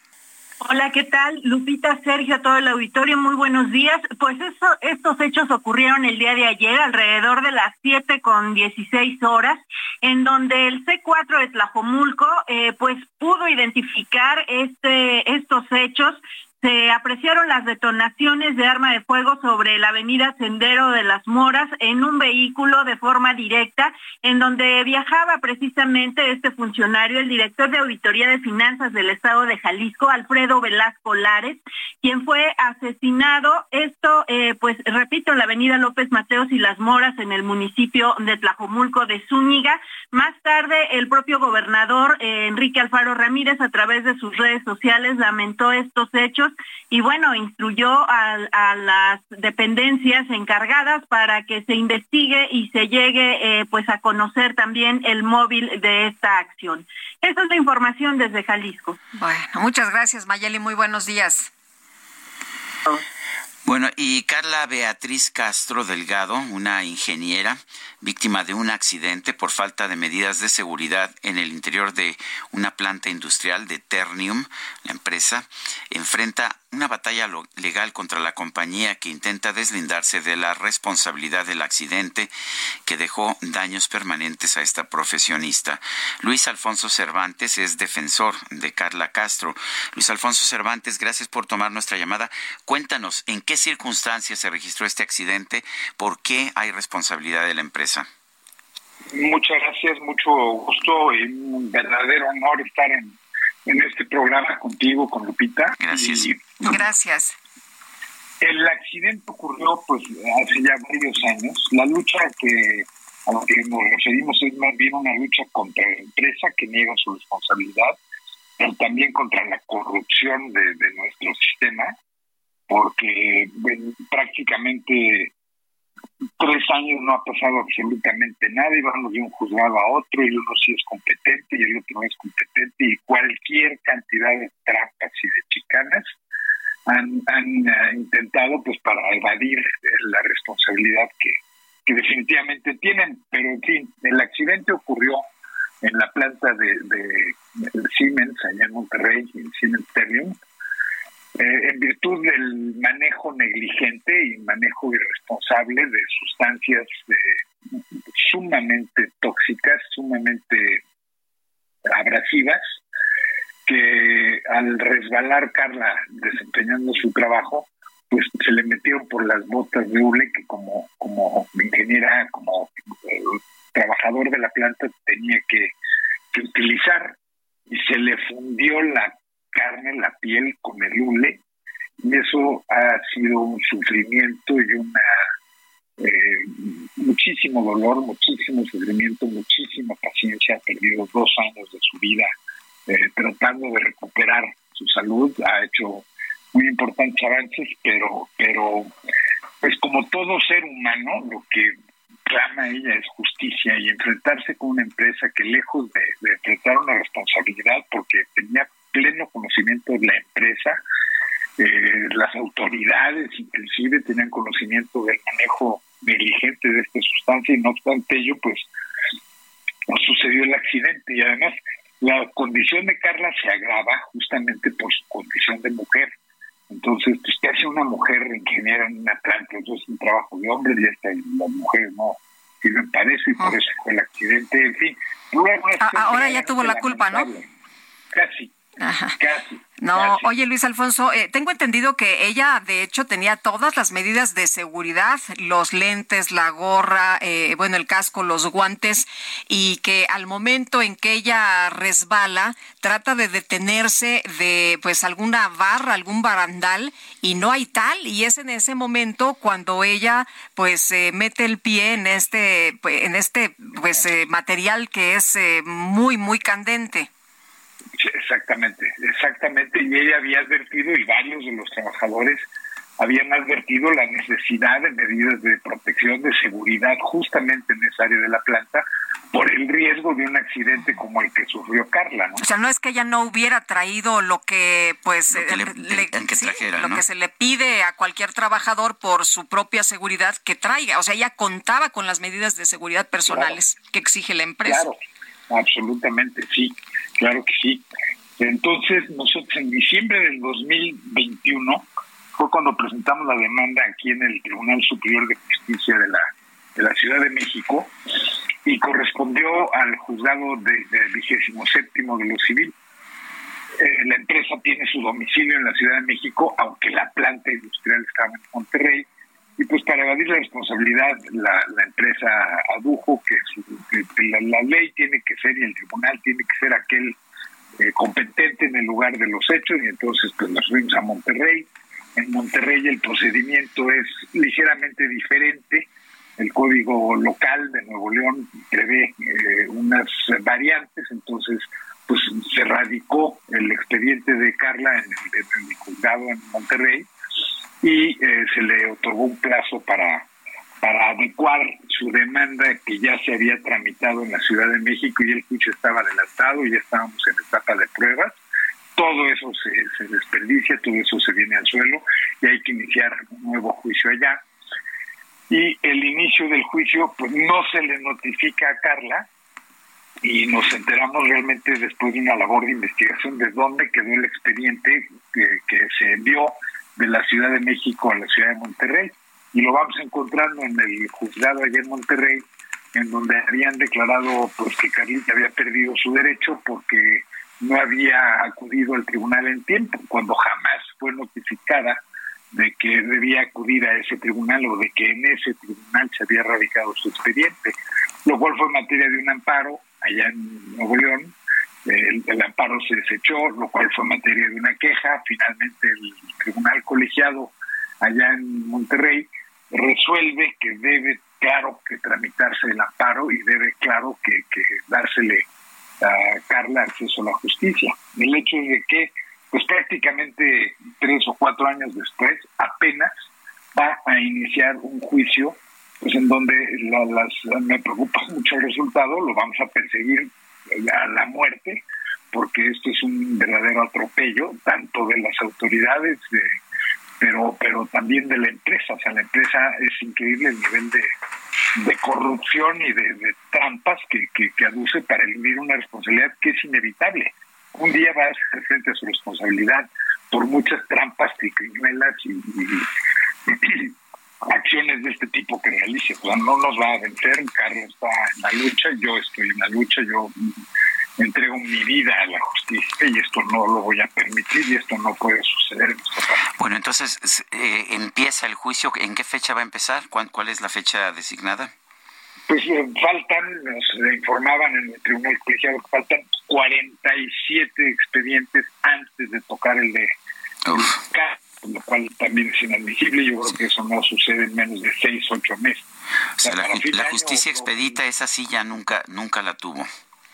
Pues ni expedita, ni gratuita, ni nada. Al contrario, es dolorosa, lenta, tortuosa y tramposa. Y corrupta. Eso es lo que nos hemos enfrentado. Bueno, pues yo quiero agradecerte, Luis Alfonso Cervantes, defensor de Carla Castro y, qué bueno que has asumido esta responsabilidad. No muchos abogados lo hacen. Y gracias por conversar con nosotros. Muchísimas gracias a usted y un honor de verdad estar en tu programa, Fuerte abrazo. Gracias, buenos días. Hasta luego. Adiós. Bueno, tenemos información con Gerardo Galicia. Gerardo, ¿qué pasa en las calles de la ciudad? Cuéntanos, buenos días. Tenemos un bloqueo y caos, Lupita. Sergio, excelente mañana. Esto ocurre sobre Avenida Universidad pasando el circuito bicentenario en su tramo Río Churubusco con dirección al eje 1 Poniente, la avenida Cuauhtémoc. Son aspirantes, jóvenes eh, aspirantes a nivel medio superior que no se pudieron inscribir para poder realizar su examen debido a la saturación de la página. nos comentan que la página del Comipems está completamente saturada, no se pudieron inscribir a pesar de haber realizado su pago y por este motivo deciden protestar para que se les permita eh, la inscripción a todos estos jóvenes que ya realizaron su pago, que trataron de inscribirse, pero que no pudieron por la saturación de la página de Internet. Ya está delegada una comisión, pero hasta el momento sigue completamente cerrada la avenida Universidad, así que habrá que buscar vías alternas si se dirigen hacia la zona centro. De preferencia busquen Avenida de los Insurgentes. También va a funcionar el eje central y División del Norte como posibles alternativas. Y el sentido opuesto está completamente abierto. Únicamente habrá que manejar con mucha precaución. Por lo pronto el reporte, seguimos muy pendientes. Gracias, Gerardo. Hasta luego. Hasta luego. Y vamos ahora con Israel Lorenzana. Adelante. Sergio, muchísimas gracias. Un gusto saludarles. Hemos recorrido parte del circuito interior desde la zona de la raza y prácticamente hasta el aeropuerto capitalino. Hay obras a la altura de Gran Canal. Habrá que tomarlo en cuenta. Se generan asentamientos en carriles laterales y centrales. Por ello recomendamos utilizar el eje 3 norte con dirección hacia Avenida Oceanía. En el sentido opuesto también hay obras esto a la altura de Gran Canal, hay que anticipar su paso por varios minutos para nuestros amigos que van con dirección a insurgentes o más allá, hacia la calzada Vallejo. Sergio Lupita, la información que les tengo. Muchas gracias Israel Lorenzana. Son las nueve de la mañana con 49 minutos. Vamos a un resumen de la información más importante que se ha generado en esta misma mañana. El presidente López Obrador denunció que los medios de comunicación y el Consejo General del INE hicieron una fiesta por la reinstalación del secretario ejecutivo del instituto, Edmundo Jacobo Molina. Ayer una fiesta en el INE y todos los medios aplaudiendo porque le habían devuelto el cargo a un integrante del INE que lleva 30 años ahí y 15 como funcionario clave del INE. Ya ven que el INE no se toca. Este, entonces le dan un amparo los del Poder Judicial, que son lo mismo, pero además todos sus achichincles y amigos y socios aplaudiéndole. Y los medios de información, todos celebrando, porque se había reivindicado a la democracia. Bueno, es que en este país la ley es la ley y se tiene que cumplir.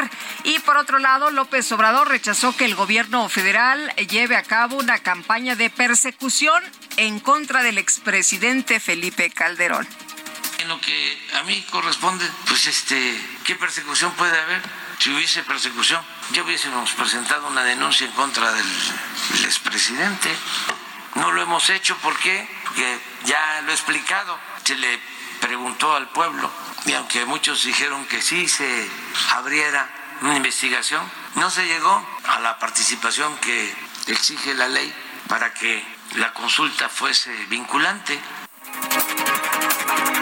El subsecretario de Prevención y Promoción de la Salud, Hugo López Gatel, informó que en las últimas semanas ha disminuido la velocidad de reducción de la pandemia de COVID-19 en México. El gobierno de China advirtió que Australia, Estados Unidos y Reino Unido transitan por una vía errónea y peligrosa tras anunciar un acuerdo sobre submarinos de propulsión nuclear. La empresa Meta matriz de las redes sociales Facebook e Instagram anunció que va a suprimir 10.000 empleos adicionales después de una primera ronda de 11.000 despidos en noviembre de 2022. El Papa Francisco llamó a la comunidad internacional a ayudar a las iglesias locales en América Latina para reforzar las medidas de prevención de abusos sexuales relacionados con el clero. Esas son puras mentiras. Esa noche yo no andaba allí. Debes estar confundida. Pues en redes sociales se hizo viral una imagen difundida por simpatizantes de Morena con insultos y acusaciones en contra del consejero presidente del INE, Lorenzo Córdoba. Sin embargo, lo que más llamó la atención de los internautas es que en lugar de una fotografía del presidente del INE aparece el rostro del actor y director estadounidense John Krasinski, conocido por su papel de Jim Halpert en la serie The Office. Pero eso es imposible, yo nunca estuve allí. Cuando ¿Se equivocaron? Se equivocaron, oye, les parecieron eh, eh, pues eh, Similares. muy similares. Oye, rápidamente, Marcelo Ebrard, canciller de nuestro país, en su cuenta de Twitter escribió, tuve conversación telefónica con el secretario Anthony Blinken con miras al próximo encuentro de entendimiento bicentenario que se llevará a cabo en Washington, D.C. Tema principal, cooperación contra fentanilo y armas entre ambos países. ¿Y qué crees, Guadalupe? ¿Qué pasó? Que nos vamos de pata de perro. Ah, Digo, me parece perdón, muy bien. Me equivoqué. No, No, vamos a no, escuchar no, pata de perro. No ya, no, ya habías dicho pata de perro, ahora sí que, que, que lo prometido de es de deuda, nos perro. vamos de pata de Bueno, es con la, la maldita vecindad, ya sabe usted, eh, la bendita pata de perro con la maldita vecindad. Y nosotros nos escuchamos mañana, ¿te parece? A las 7 en punto, que la pasen todos muy bien, disfruten este día.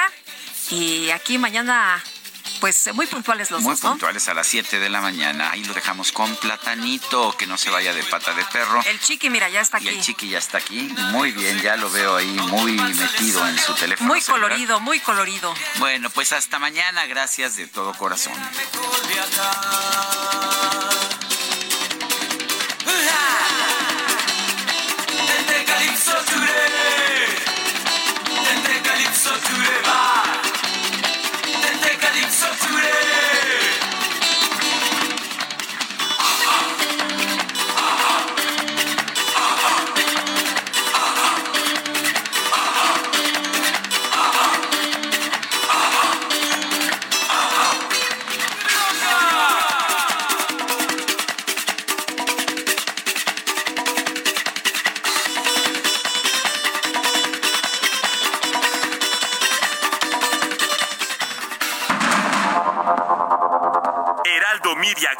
Presentó Sergio Sarmiento y Lupita Juárez.